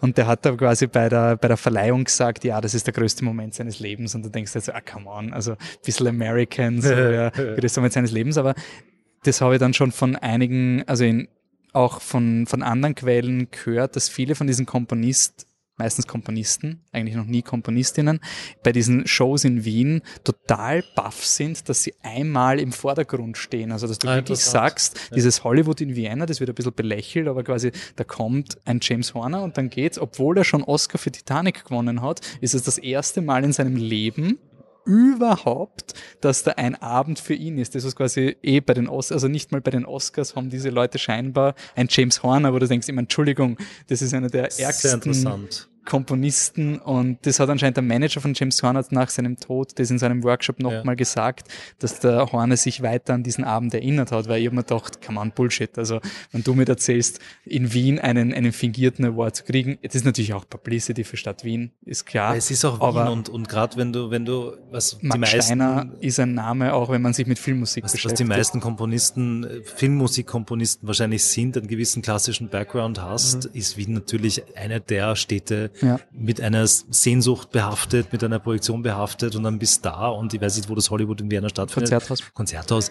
Ist schon ist cool. echt ein schönes Ambiente. Und das es ist schon so- toll. Und deswegen habe ich es dann halt auch dann, ist für mich halt, also ich finde Filmmusik wirklich toll. Ich verstehe schon, man findet vielleicht, man hat vielleicht keine starke Meinung, welcher Score jetzt gewinnen soll. Aber who gives a fuck? Also dann, das ist ja wurscht. Also gebt's diesen Leuten auch die Bühne und Aber es, wenn, wenn du es dir überlegst, abseits von Schauspielern, Innen, Regie, gibt es wahrscheinlich keine Kategorie, wo man tatsächlich die Chance hätte, Namen zu kennen, auch wenn man jetzt kein wirklicher großer Filmfan Außer ist, oder? Song. Look, Ja, ja, wenn man stimmt. das dazu So. zählen also wollen, die, ja. die Performers vielleicht, aber, aber, aber das sind das schon, ich meine, John Williams kennt man, das Mhm. James Horner wahrscheinlich auch. Und da gibt es wahrscheinlich diese fünf, sechs, sieben Mhm. Namen, die man einfach irgendwie mitbekommt und kennt. Und, und die auszuklammern ist eigentlich grotesk, Ja. oder? Ja. Kameraleute, würde ich sagen, kennt man auch noch ein, zwei. Genau, aber, aber auch erst in der Szene drin, aber Genau. eher Ja. als SchnitttechnikerInnen. Ja, also das, Ja, Filmmusik, Schnitt du kaufst eine. CD, was hat man taugt und Pirates of the Caribbean hat jeder zu Hause, weil es irgendwie fetzig ist und also das so, so denke ich jetzt gerade, Ja. dass das auch eigentlich entgegen den Interessen ist. Ja, und ich finde, also ich finde es wirklich fahrlässig, weil gerade das, also wenn du sagst, was macht, also jede Plattform ist eine Verantwortung und wenn man diese Verantwortung eben so einsetzt, dann verspielt man das halt. Also quasi es ist in meinen Augen nicht, und ich finde halt dieses Gegeneinander ausspielen nicht okay. Also genauso wie ich finde, man soll nicht darüber argumentieren, ob Make-up wichtig ist oder wen interessiert das schon. Darum soll es nicht gehen bei einer Gala, wo man sagt, wir, also wurscht, ob das objektiv stimmt, aber diese Gruppe ist der Meinung, dass deine, dein Beitrag zur Filmgeschichte lobenswert ist. Mhm. Und die sind theoretisch alle gleich. Das, das finde ich halt wirklich hart. Also Aber gab es das schon mal? sie haben es letztes Jahr, glaube ich, oder vor zwei Jahren wollte man es schon mal Jahren wollten versuchen. Da wollte man, glaube ich, sogar Kamera rausschmeißen. Mhm. Und das war, ich glaube, sie haben gemerkt, dass wenn sie Kamera rausschmeißen, eben wie du gesagt nicht, ja. hast, mich ja ein paar Leute kennt man dann doch. Ja. Aber wenn man nicht Schnitt und, und Dreh, es gibt sogar, passt zum Thema Gartenbaukino, weil eine Pate-Retrospektive ja habt, in der, in der Romanversion vom Paten wird beschrieben, wie die Leute in Hollywood den Drehbuchautoren das zeigen müssen, wenn sie in einem Restaurant sind, dass sie der letzte Dreck sind. Also quasi da kommen die Regisseure und holen sich gezielt die Starlets, die gerade mit den Drehbuchautoren sind, damit man denen so richtig das Gefühl Ja. gibt. ähm, also ja, äh, ist halt so. Machen wir noch als Abschluss ein Guessing Game. Wir hätten noch einen Film, den wir noch besprechen Einen müssten. Film haben wir vergessen. West Side Story. West Side Story. Achso, ich habe mir gedacht, wenn wir den mal anfangen. Ja, stimmt. Michi, du magst ja eigentlich nicht Ja. so Musical. Ja, ich mag nicht so Musicals und der Film ist so Vollgas-Musical, wie man nur Musical sein kann. Ich finde ihn super. Also ich habe den ähm, halt auch auf der großen Leinwand gesehen, nicht im Gartenbaukino, aber ähm, trotzdem große Leinwand. Und ähm, ich fand ihn super. Also er ist halt, es ist halt volles Investment von Steven Spielberg in diesen, also ein bisschen also dieses Ding so, warum ein bisschen in meinem Hinterkopf so, warum eigentlich? Ich meine, das sind halt irgendwie halt diese Gangster, die da schnipsen und dann zehn Minuten lang irgendwie nachspielen, dass sie im Häfen sitzen und, und die Liebesgeschichte ist flacher als flach und warum interessiert ihn das so? Fakt ist, es hat ihn halt offensichtlich angefixt und er hat einfach irrsinnig viel rausgeholt. Also er ist einfach so geil produziert und, und so gut gemacht. Also es wirklich genossen, den zu schauen, auch wenn es ein Musical ist. Aber mhm. mir hat das wirklich getaugt, diese, dieses volle Investment, dass dem, dem Spielberg einfach scheißegal ist. Wir sind im Jahr 2022 und natürlich sind die, sind die Gangs wieder nur am Schnipsen und am Tanzen und sind die harten Jungs, indem sie halt irgendwelche Pirouetten machen, weil es ist halt West Side Story aus, Ende. Mhm. Das fand ich einfach mega cool. Also ich fand ihn tatsächlich super. Mhm. Cool. Ja, die Warum-Frage habe ich mir auch gestellt, wie ich gehört habe, dass er es machen wird. Und ich stelle sie mir eigentlich immer noch so, warum? Aber, aber wenn man das dann beiseite lässt, ist es wirklich toll und fantastisch, irrsinnig schön gemacht. Und dieses, was du gesagt hast mit der Kamera, mit diesen Pirouetten, ich meine, Camera Work ist unbelievable. Ist der Film unbelievable. für Kamera? Muss er, muss er sein, oder? Es ist, ich finde es unglaublich, der ist technisch so toll von diesen Fahrten. Ja, und, äh, ist äh, also das, das, das, ist wie, also die, die Kamera tanzt, so klischeehaft das ist, aber die ist einfach ein, ein Teil von diesen ganzen Ballroom-Dances. Es ist wirklich fantastisch. Mhm. Und ich meine, ich liebe das Musical. Ich bin halt ein totaler West Side Story Fan schon seit Ewigkeiten und, mhm. und finde auch gut, dass sie dahingehend nicht, nicht wahnsinnig viel geändert ha haben ja. und das nicht versucht haben zu modernisieren oder irgendwie einen Hip-Hop-Touch oder sonst irgendwas einzubringen. Ja, dann hättest du eh schon in the Heights gehabt. Also du hattest ja eh schon dein modernes ja, Latino-Fest. Das stimmt. Ich finde tatsächlich, dass ähm, die, die größte Änderung, die sie vorgenommen haben, war, dass sie die Rita Moreno reingeschrieben haben als, ja. als quasi, das fand ich fast das Schlechteste am Film. Also ja, irgendwie rausgestochen. Das stimmt, also ja. tatsächlich, ja, das Musical ganz nur kurz den nicht Western. Ja, also Rita Moreno hat halt ähm, den Oscar gewonnen für den originalen West Side Story als beste Nebendarstellerin. Für die Rolle, für die jetzt ähm, Ariana DeBose wahrscheinlich gewinnen wird, zumindest mal nominiert ist. Mhm. Ähm, und sie, für sie, also für Rita Moreno, wurde quasi eine neue Rolle geschrieben, ähm, in, in West Side Story im, im neuen Film. Das ist eigentlich die größte Änderung, die er vorgenommen hat, mhm. der Spielberg. Es funktioniert auch okay, aber du merkst schon, dass das dass, das ist, was du nachher reingeschrieben hast. Mhm. Okay. aber ja, ich finde tatsächlich super den Film. Okay, Karten am Tisch, wer gewinnt? Best Picture? Power of the Dog. Nach dem, was du gesagt hast, bin ich jetzt bei Belfast, ohne ihn gesehen zu haben. Ich finde, das ein. Ich bleibe bei Belfast und freue mich, wenn Power of the Dog gewinnt. Äh, Schauspieler, da haben wir Javier Bardem für Being the Ricardos, kenne ich nicht, äh, Benedict Cumberbatch für äh, Power of the Dog, Andrew Garfield für Tick Tick Boom, Will Smith für King Richard und äh, Denzel Washington für The Tragedy of Macbeth. Da scheint der Frontrunner Will Smith zu sein.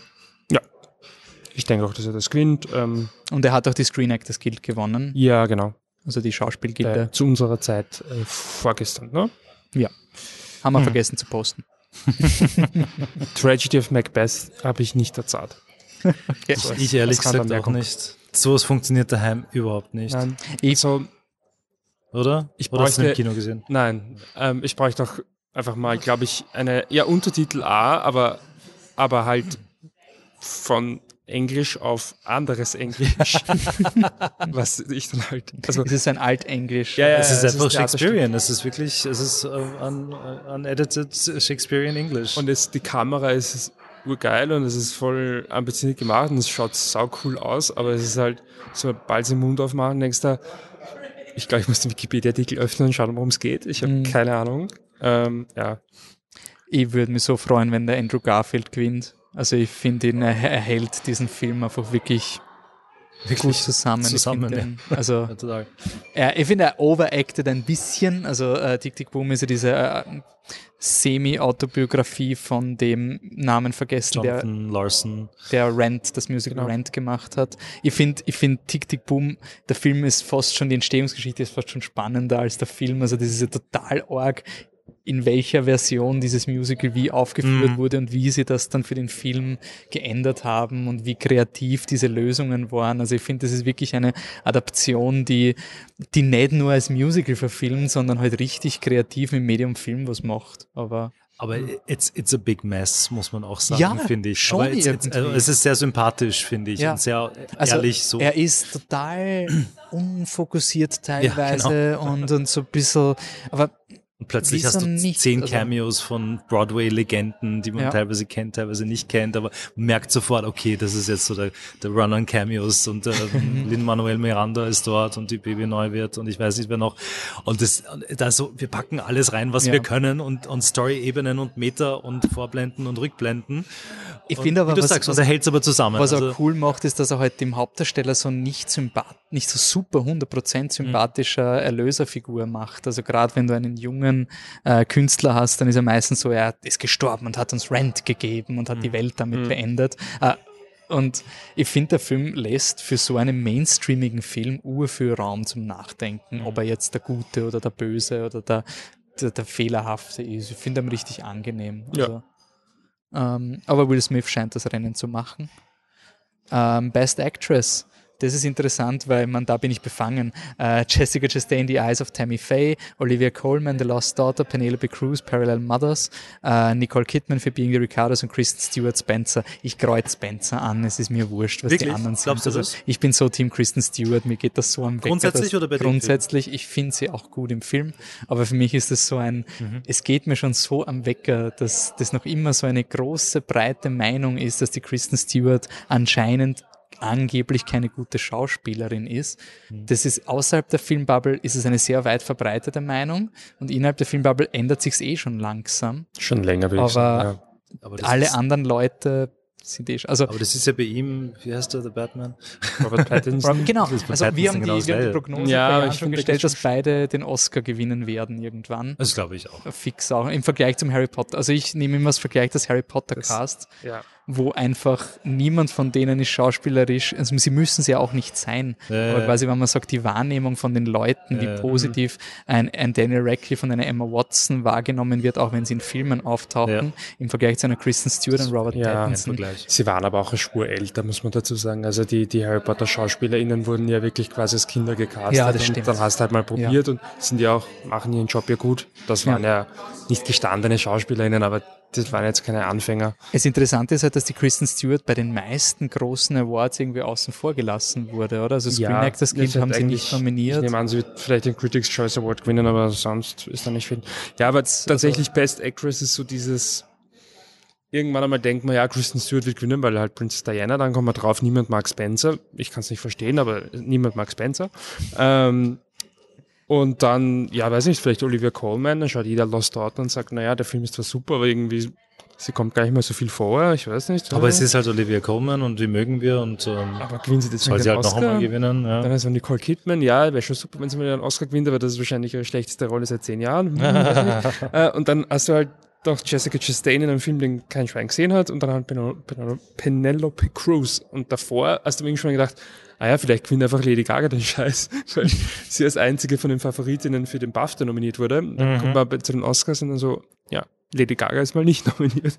Also die wird, also tatsächlich die Best Actress ist so. It's interesting, ist eigentlich ein, ein, ein sehr schwaches Feld, jetzt gar ja. nicht von den Leistungen her, aber so von der, vom, vom, Gehalt der Filme vielleicht auch. Es gibt oder? auch keinen, ähm, kein Best Picture Film dabei und ich würde mhm. auch sagen, es war keiner nah dran. Being the Ricardos aus irgendeinem Grund war vielleicht halbwegs nah dran, aber. Mhm ich finde Spence ist der beste Film, den ich Leuten empfehle, die ich nicht mag. Also so, so, hey, du interessierst dich für die Royals? Schau mal diesen Film, das ist aber ein interessanter Take. Und du sagst halt nicht, dass es Black Swan trifft Lady Diana ist, sondern das ist eine sehr interessante Version von Lady Diana. Das ist mal was anderes. Da geht es um ihre Wurzeln. also also rein von Tipp her, Jessica Chastain hat den Screen Actors Guild Award gewonnen. Durchaus überraschend, oder? Also da haben schon auch viele geschrieben, wo did that come from? Ich sag gerade deswegen ist die Kristen Stewart jetzt Underdog und es passiert eben kein Chadwick Boseman, wo die Leute sagen, nein, gewinnt eh, ich stimme deswegen für ein, für ein, das, na? Das, Damit. Ähm, Anthony Hopkins. Anthony Hopkins. Ja, ich meine, ich glaube tatsächlich, dass da alle fünf wahrscheinlich irgendwo in die Nähe von 20 Prozent der Stimmen kommen. Wirklich. Okay. Und irgendeiner hat halt 24 und gewinnt. Ähm, also Weil sie auch alle sehr beliebt sind, außer Kristen Stewart natürlich. Also glaube ich jetzt. Ich glaube, das also die Chastain ist ja offenbar der Darling momentan. Ja. Anscheinend ja. hat, ich meine, die Oscars sind ja auch immer ein politischer Wahlkampf. Anscheinend hat die Kristen Stewart auch gesagt, sie interessieren die Oscars nicht. Das ja. ist dann immer. Aber ja, passt ja auch. Das sagt er halt. Aber andererseits, ich meine, das ist halt dann wer hat letztes Jahr gewonnen? Hauptdarstellerin, die von äh, Frances McDormand. Die ja. Frances McDormand ist die, die perfektioniert das halt. Der ist halt wirklich wurscht und dann gewinnt sie einfach dreimal. Also der, ja. der ist das halt ihre Brand. Die Kristen Stewart scheint da gerade nicht hingekommen zu sein von der Wurstigkeit. Ja. Ähm, okay. We'll see. Also da kann alles passieren. Will ich nichts ausschließen. Supporting Actor. Uh, Kieran Hines Belfast, uh, Troy Costa Coda, Jesse Plemons Power of the Dog, Jackie Simmons Being the Ricardo und Cody Smith McPhee in Power of the Dog. Ist auch relativ offen, oder? Ja, und da finde ich tatsächlich so ein ziemlich gutes Feld.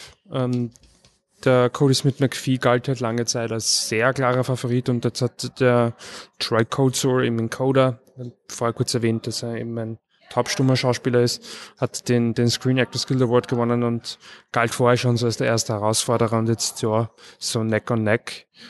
Ich bin überrascht, dass Jesse Plemons nominiert wurde, weil ich finde, er ist so understated. Also es ist, er ist eine sehr ja, ich finde ihn schon toll und ich finde ihn als Schauspieler wirklich spannend, aber ich finde, diese Rolle ist überhaupt nicht Oscar. Also ich, ich, ich habe mir überlegt, welchen Clip nehme ich von ihm. So der eine, wo er ruhig ist und zu Boden schaut, oder der andere, wo er zu Boden schaut und ruhig ich ist. Ich glaube, das war der, der Kirsten Dunst sagt, dass er froh ist, dass er sie hat. Mhm. Ähm, aber das ist die eine Szene, das stimmt. Ja, ja. aber ich glaube, Jesse Plemons ist auch tatsächlich so in der Branche oder im Business ein bisschen overdue. Also der hat zwar jetzt nicht diesen einen Film, wo du sagst, da war er super nah dran, aber wenn du halt seine Filmografie durchschaust, war halt ein Oscar-Player nach dem anderen. in Jungle Cruise. Und das, und das auch noch. Ähm, von daher, overlooked. Ja. Ich glaube, er war wirklich so ein bisschen overdue. Ja. Aber ja, Smith McPhee gegen Troy Coates, sucht es euch aus. Ich sag Coda.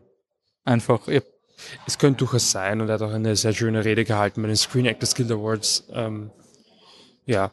Also wenn man sagt, Oscar ist eine Kampagne, dieser Wind, den Koda gerade hat, von mit, da kann man ein Statement setzen, mm. ist halt schon ein extrem mm. starkes. Ja. Er hat auch gemeint, also ähm, bei der, eben bei den SAG Awards hat er gemeint, er fühlt jetzt, er hat das Gefühl, dass er jetzt endlich Teil der Familie ist.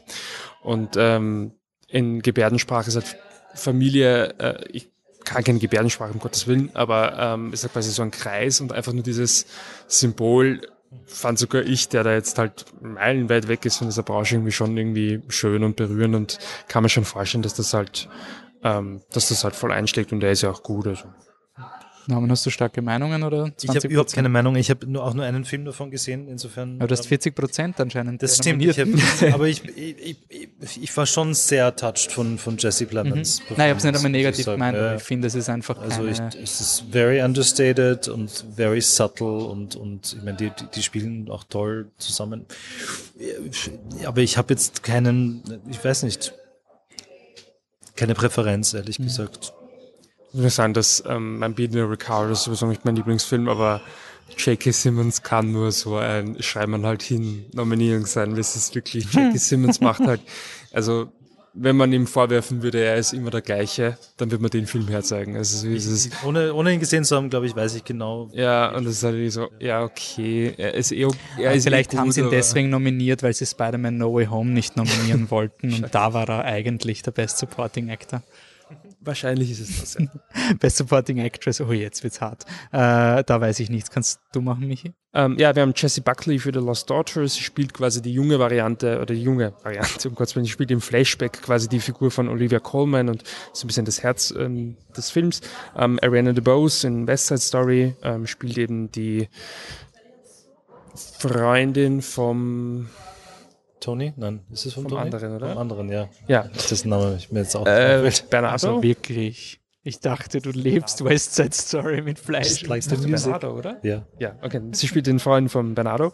Ähm, Judy Dench in Belfast, warum auch immer, weil sie halt da ist. Äh, Kirsten Dunst in ähm, The Power of the Dog. Und dann noch Anjaunu Alice. Ich habe jetzt... Ingenue. Ingenue Alice ähm, für King Richard kann ich nicht beurteilen. Ja, sie spielt die Frau von dem Will Smith-Charakter. Also die Mutter von. Hat mir jetzt gerade selber überrascht, weil ich habe jetzt die Liste gesehen, haben wir gedacht, das wird jetzt eine. Ich habe jetzt geschaut, ob das die, die Venus oder die Serena Williams ist und dann war der ein bisschen so ein, oh.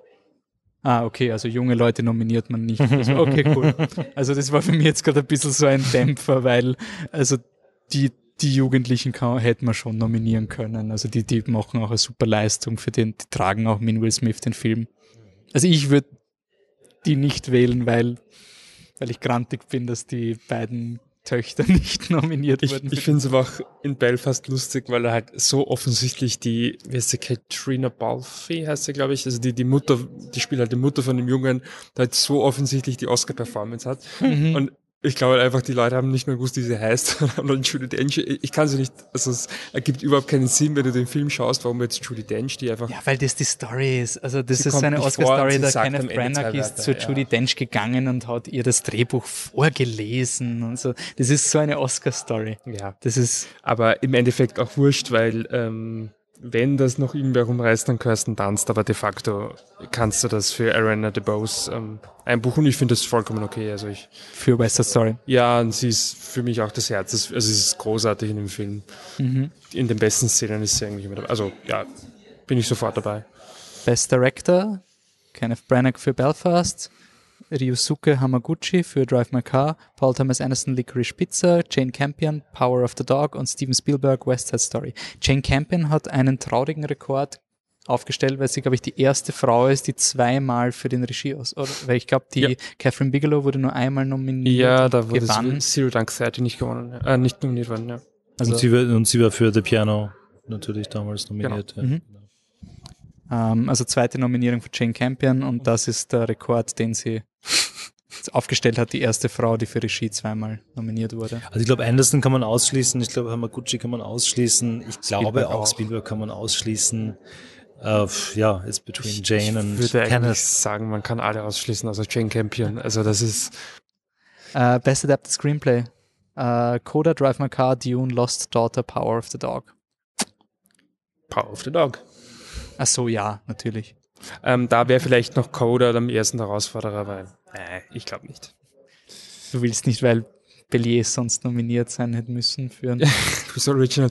Nein, ist ja auch voll okay, aber einfach von der Wahrscheinlichkeit her, ich, ich denke, dass wir Power of the Dog oft hören werden ähm, am 27. Und das ist eine Kategorie, in der ich fest davon ausgehe, dass Jane Campion auf die Bühne geht. Mhm.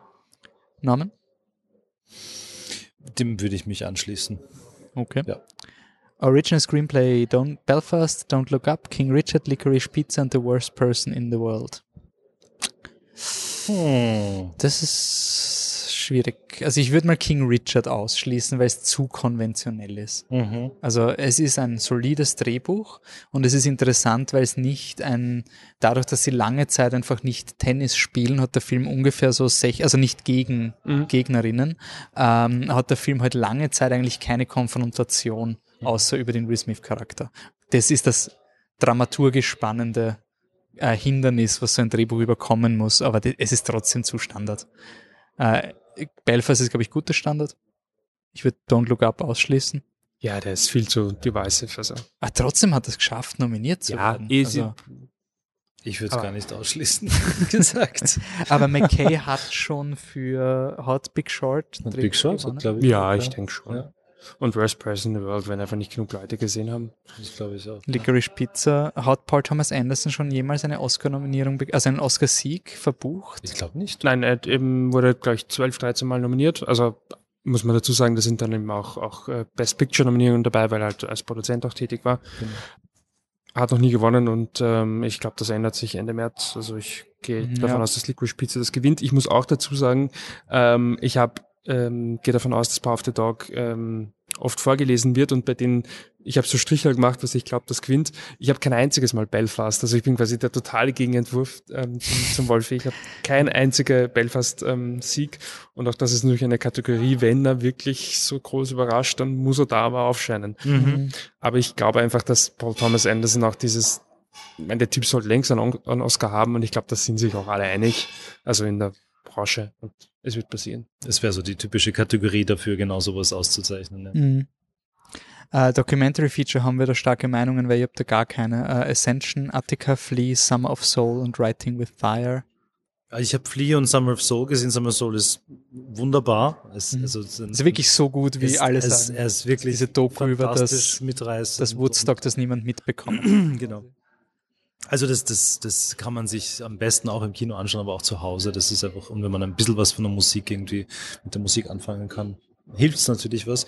Und Flea ist sehr, sehr außergewöhnlich. Also einfach erstens, also animierte Dokus es sehr selten gibt. Das ist ein bisschen so ein Doku-Drama. Es ist basiert halt auf einer wahren Geschichte. Es ist, es ist eine Flüchtlingsgeschichte, ein, glaube ich, afghanischer, ähm, die, die, Prinzip die, die, die Fluchtreise eines afghanischen Flüchtlings nacherzählt, aber er steht kurz vor der Hochzeit. In, in Dänemark ist er, glaube ich, gelandet. Genau. Und es ist halt very different. Aber es ist total spannend, wenn du, also ich habe den Film nicht gesehen, aber mhm. es hatte einen Film gegeben vor Jahren, Waltz with Bashir, ja. der ähnlich ist und damals wurde der unter Anführungszeichen nur für International Feature ja. nominiert. Ich finde es total spannend, dass das jetzt so breit ist. Also dass man es sagt, auch sehr ungewöhnlich. Man kann es ja. quasi in beide Kategorien werfen, weil ein Film kann, äh, nur weil er nicht in Amerika gemacht ist, heißt das nicht, dass man ihn quasi nur in einer Kategorie. Also mich überrascht Doku nicht, dass er nominiert wurde, auch Animation nicht, weil er wirklich sehr, sehr schön gemacht wird. Best Foreign Film, also Best International Film hat mich dann doch überrascht, mhm. weil es da schon auch Konkurrenz gab. Also auch, auch finde ich, äh, ähm, ähm, große Freiheit oder so hätte meines Erachtens der, der österreichische. Der, der größte österreichische Beitrag, der auch in der Shortlist war, hätte eigentlich total gute Chancen gehabt. Mhm. Also jetzt nicht unbedingt zu gewinnen, aber nominiert zu werden. Das wundert mich, dass er jetzt in diesen drei Kategorien so breit aufgestellt ist. Ähm, ja, aber Doku, da, da gehört er hin. Ähm, interessant, ich glaube, Summer of Soul wäre wahrscheinlich der Favorit. Ja, ich denke Weil den auch die meisten gesehen haben, weil es ein totaler Crowdpleaser ist und mhm. es steht diese klassische Geschichte mit wiederentdecktes Footage und so, das, das, das taugt den Leuten natürlich. Ja. Mhm. Ich meine, Flea könntest du vielleicht auch das Belfast-Argument bringen, ähm, im, im Sinne von jetzt Flüchtlingsgeschichte ist vielleicht wieder aktueller.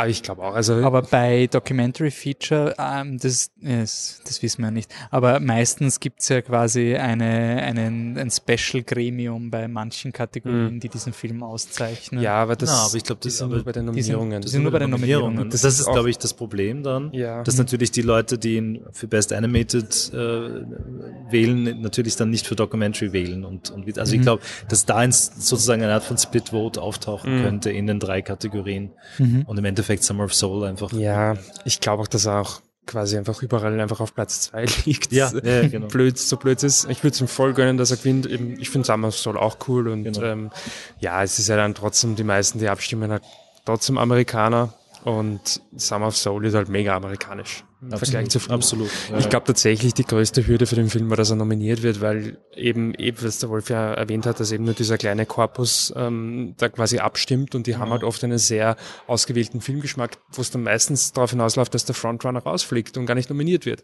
Mhm. Ähm, und Summer of Soul vom Questlove, den, der jetzt wahrscheinlich in Doku-Filmkreisen auch nicht unbedingt also gar keinen Stellenwert hat, weil er kein, nicht aus der Branche ist. Ja. Ähm, also ist ein, ein Schlagzeuger. Ähm, hätte ich mir schon vorstellen können, aber jetzt, wo er da ist, würde ich sagen, wird er das auch gewinnen. Mhm. Animated Feature ist uh, Encanto, Flea, Luca, The Mitchells vs. The Machines und Raya and the Last Dragon. Mochte ich alle. ich habe Raya nicht gemocht. Okay. Der hat mir, den habe ich abgedreht, das, okay. war mir, das war mir zu modern. Ja. Ich habe Encanto genossen. Äh, ja. Wirklich, auch die Lieder sind un unfassbar. Wirklich toll. Wirklich, wirklich toll. Und süßer, ja. süß. Für Mitchells, Mitchells vs. The Machines, das ist dieser, äh, ein sehr, Hyper, Hyper. Hyper, Hyper. Mhm. Den muss ich noch schauen, weil den habe ich so quasi so nebenbei schauen wollen, weil es Animation haben wir gedacht, nein, dass da dieser muss, Film braucht eine sein. volle ja. Aufmerksamkeit. äh, Michi, wo ist dein Herz? Fast schon too much. Ich habe ja bei Flea, weil, weil das neben halt Mitchells vs. Machines sind die zwei Filme, die ich gesehen habe. Mitchells vs. Machines fand ich auch okay. Er hat aber ähm, eine Art und Weise, ähm, über Schuldgefühle zu Emotionen zu kommen, wo ich, wahrscheinlich ist es total irrational, aber da bin ich vollkommen ausgestiegen, so, Nein, sie muss kein schlechtes Gewissen haben, wenn sie nicht mit ihrem Papa spielt. Gescheißen Film. Ähm, da, da, bin ich irgendwie ganz, äh, ganz komisch gepolt. Ähm, ist wahrscheinlich mein Problem. Ähnlich wie bei Toy Story, ich da einfach ein, ein bisschen einen Hooker habe und die anderen habe ich nicht gesehen. Ähm, aber die zwei, die ich gesehen habe, sind auf jeden Fall gute Filme. Aber ich glaube, Encanto ist, Wirklich? ist ich glaube auch Encanto. Der hat, hat einfach, der hat plötzlich, plötzlich so jetzt ein, so ein Live entwickelt, irgendwie, dadurch, ja. dass die Lieder so, so populär geworden sind. War ja auch in den Charts oder in den USA. Ja, ja, das hat lange interessanterweise nicht die Lieder, das Lied, was du vermutest. Stimmt, würdest. ja. Also es sind alle, es sind ur viele Lieder im Charts. Aber er ist auch wirklich, wirklich schön. Mhm. Ist wirklich schön gemacht. Muss man echt sagen. Ja. Und Luca mochte ich sehr, ist ein total, eigentlich fast ein kleiner Film, muss man sagen, aber very sweet. Also aber Luca hat, also für mich, ich habe den auch, finde, das ist auch so ein solider, den kann ich Leuten quasi so empfehlen, so, ich würde gerne einen Animationsfilm schauen. Mir hat es halt urgeärgert, dass ein Pixar, also für mich war das so Pixar und er ist eh lieb. Mhm. Also ich finde, er war wirklich auch voll nett. Also ich habe auch nichts Großartiges gegen diesen Film, aber also für Pixar habe ich es halt hart gefunden von der Kreativität, wenn es wenigstens schwul gewesen wäre. Ja, okay. Das ist yeah, Aber anscheinend gibt es wenige, anscheinend gibt es wenige Kinderfilme, wo es wirklich einfach so eine Bubenfreundschaft gibt und mhm. keine Love Interest oder sonst irgendwas, sondern einfach nur eine Freundschaft. Also anscheinend ist das nicht so selbstverständlich. Aber okay. Best International Feature Film, Drive My Car, Flea, The Hand of God, Yana und The Worst Person in the World. Keine Ahnung. Drive My Car?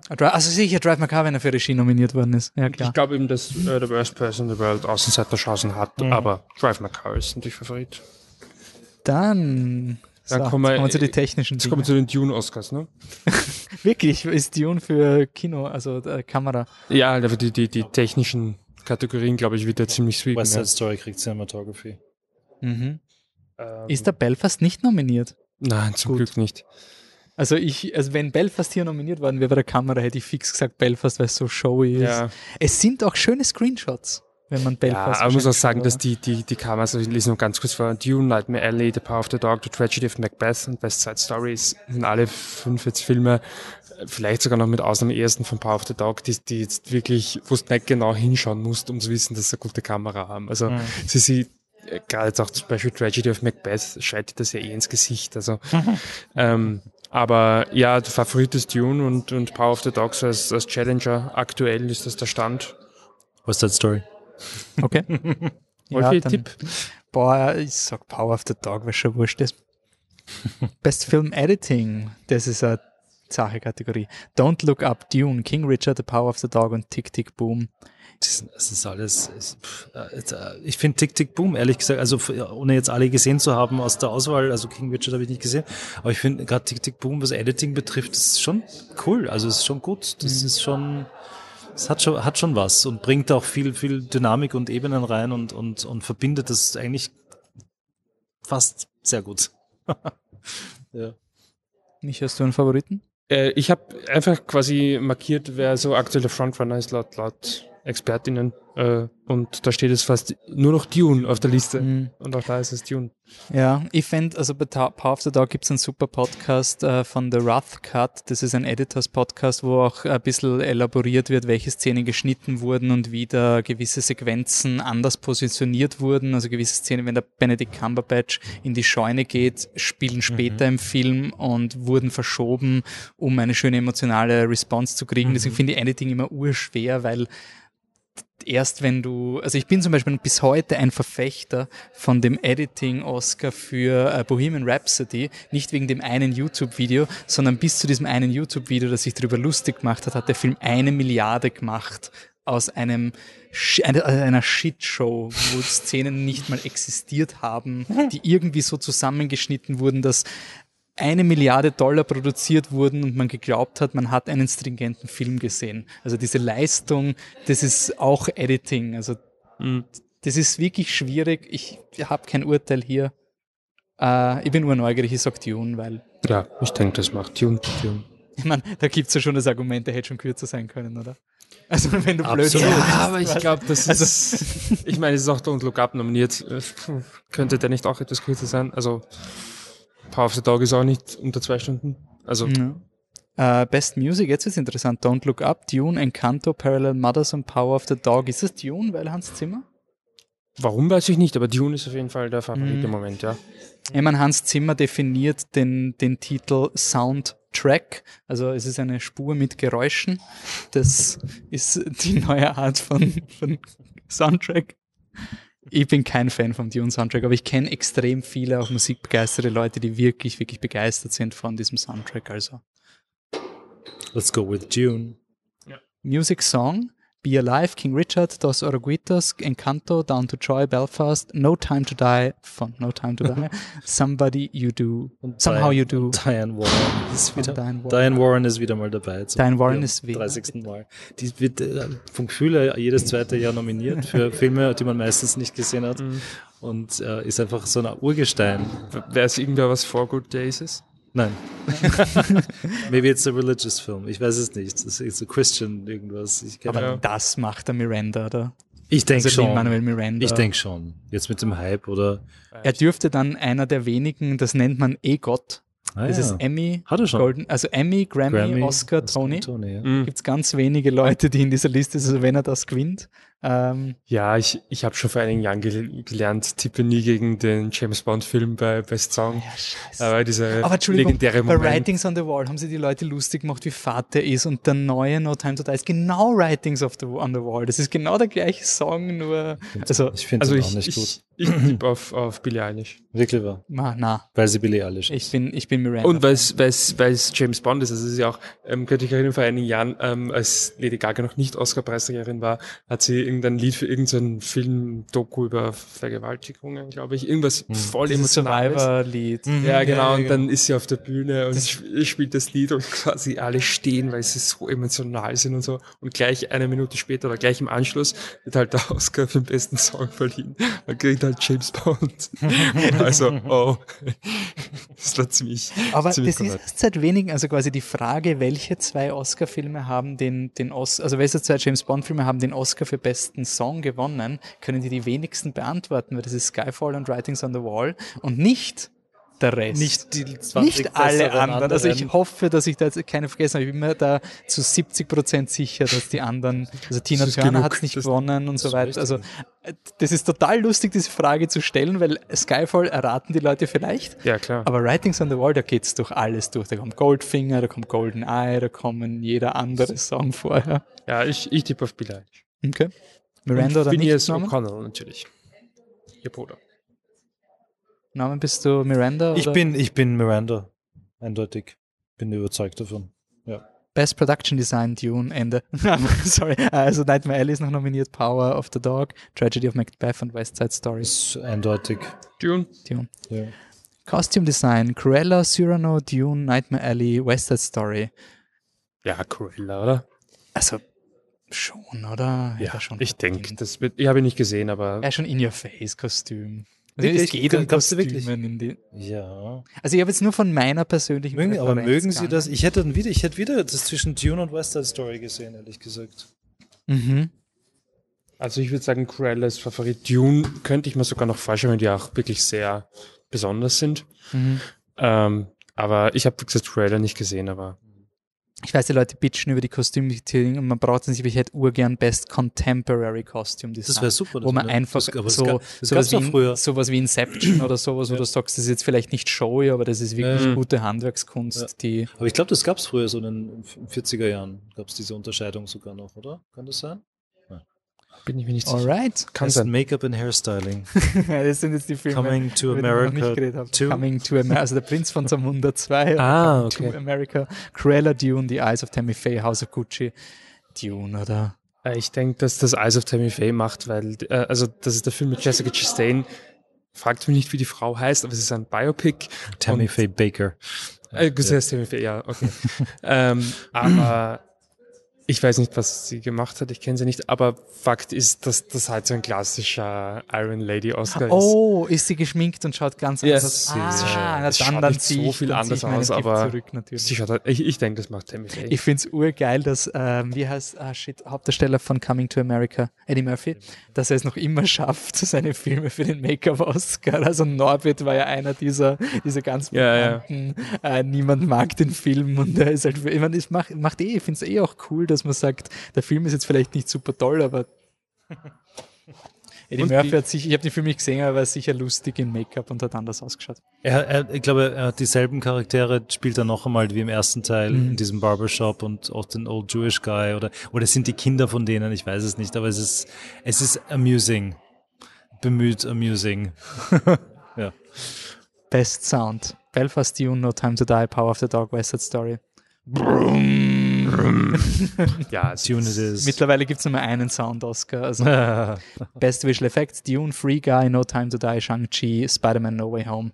Bitte Dune. Also, aber das ist, glaube ich, überhaupt gar kein glaubst nicht, dass seine Entschuldigung Spider-Man Nein, ich, also da gab es schon, schon ähm, ganz andere Special Effects, Planet of the Apes, ähm, die gegen, gegen Best Picture Nominees, ähm, gegen schwächere Best Picture Nominees verloren haben. Dune hat den seit Tag 1 in der Tasche. Also, ja, also Free Guy zeigt auch ein bisschen, dass das Blockbuster-Programm ein bisschen hart war, weil die sind nicht und Shang-Chi, ja wurscht.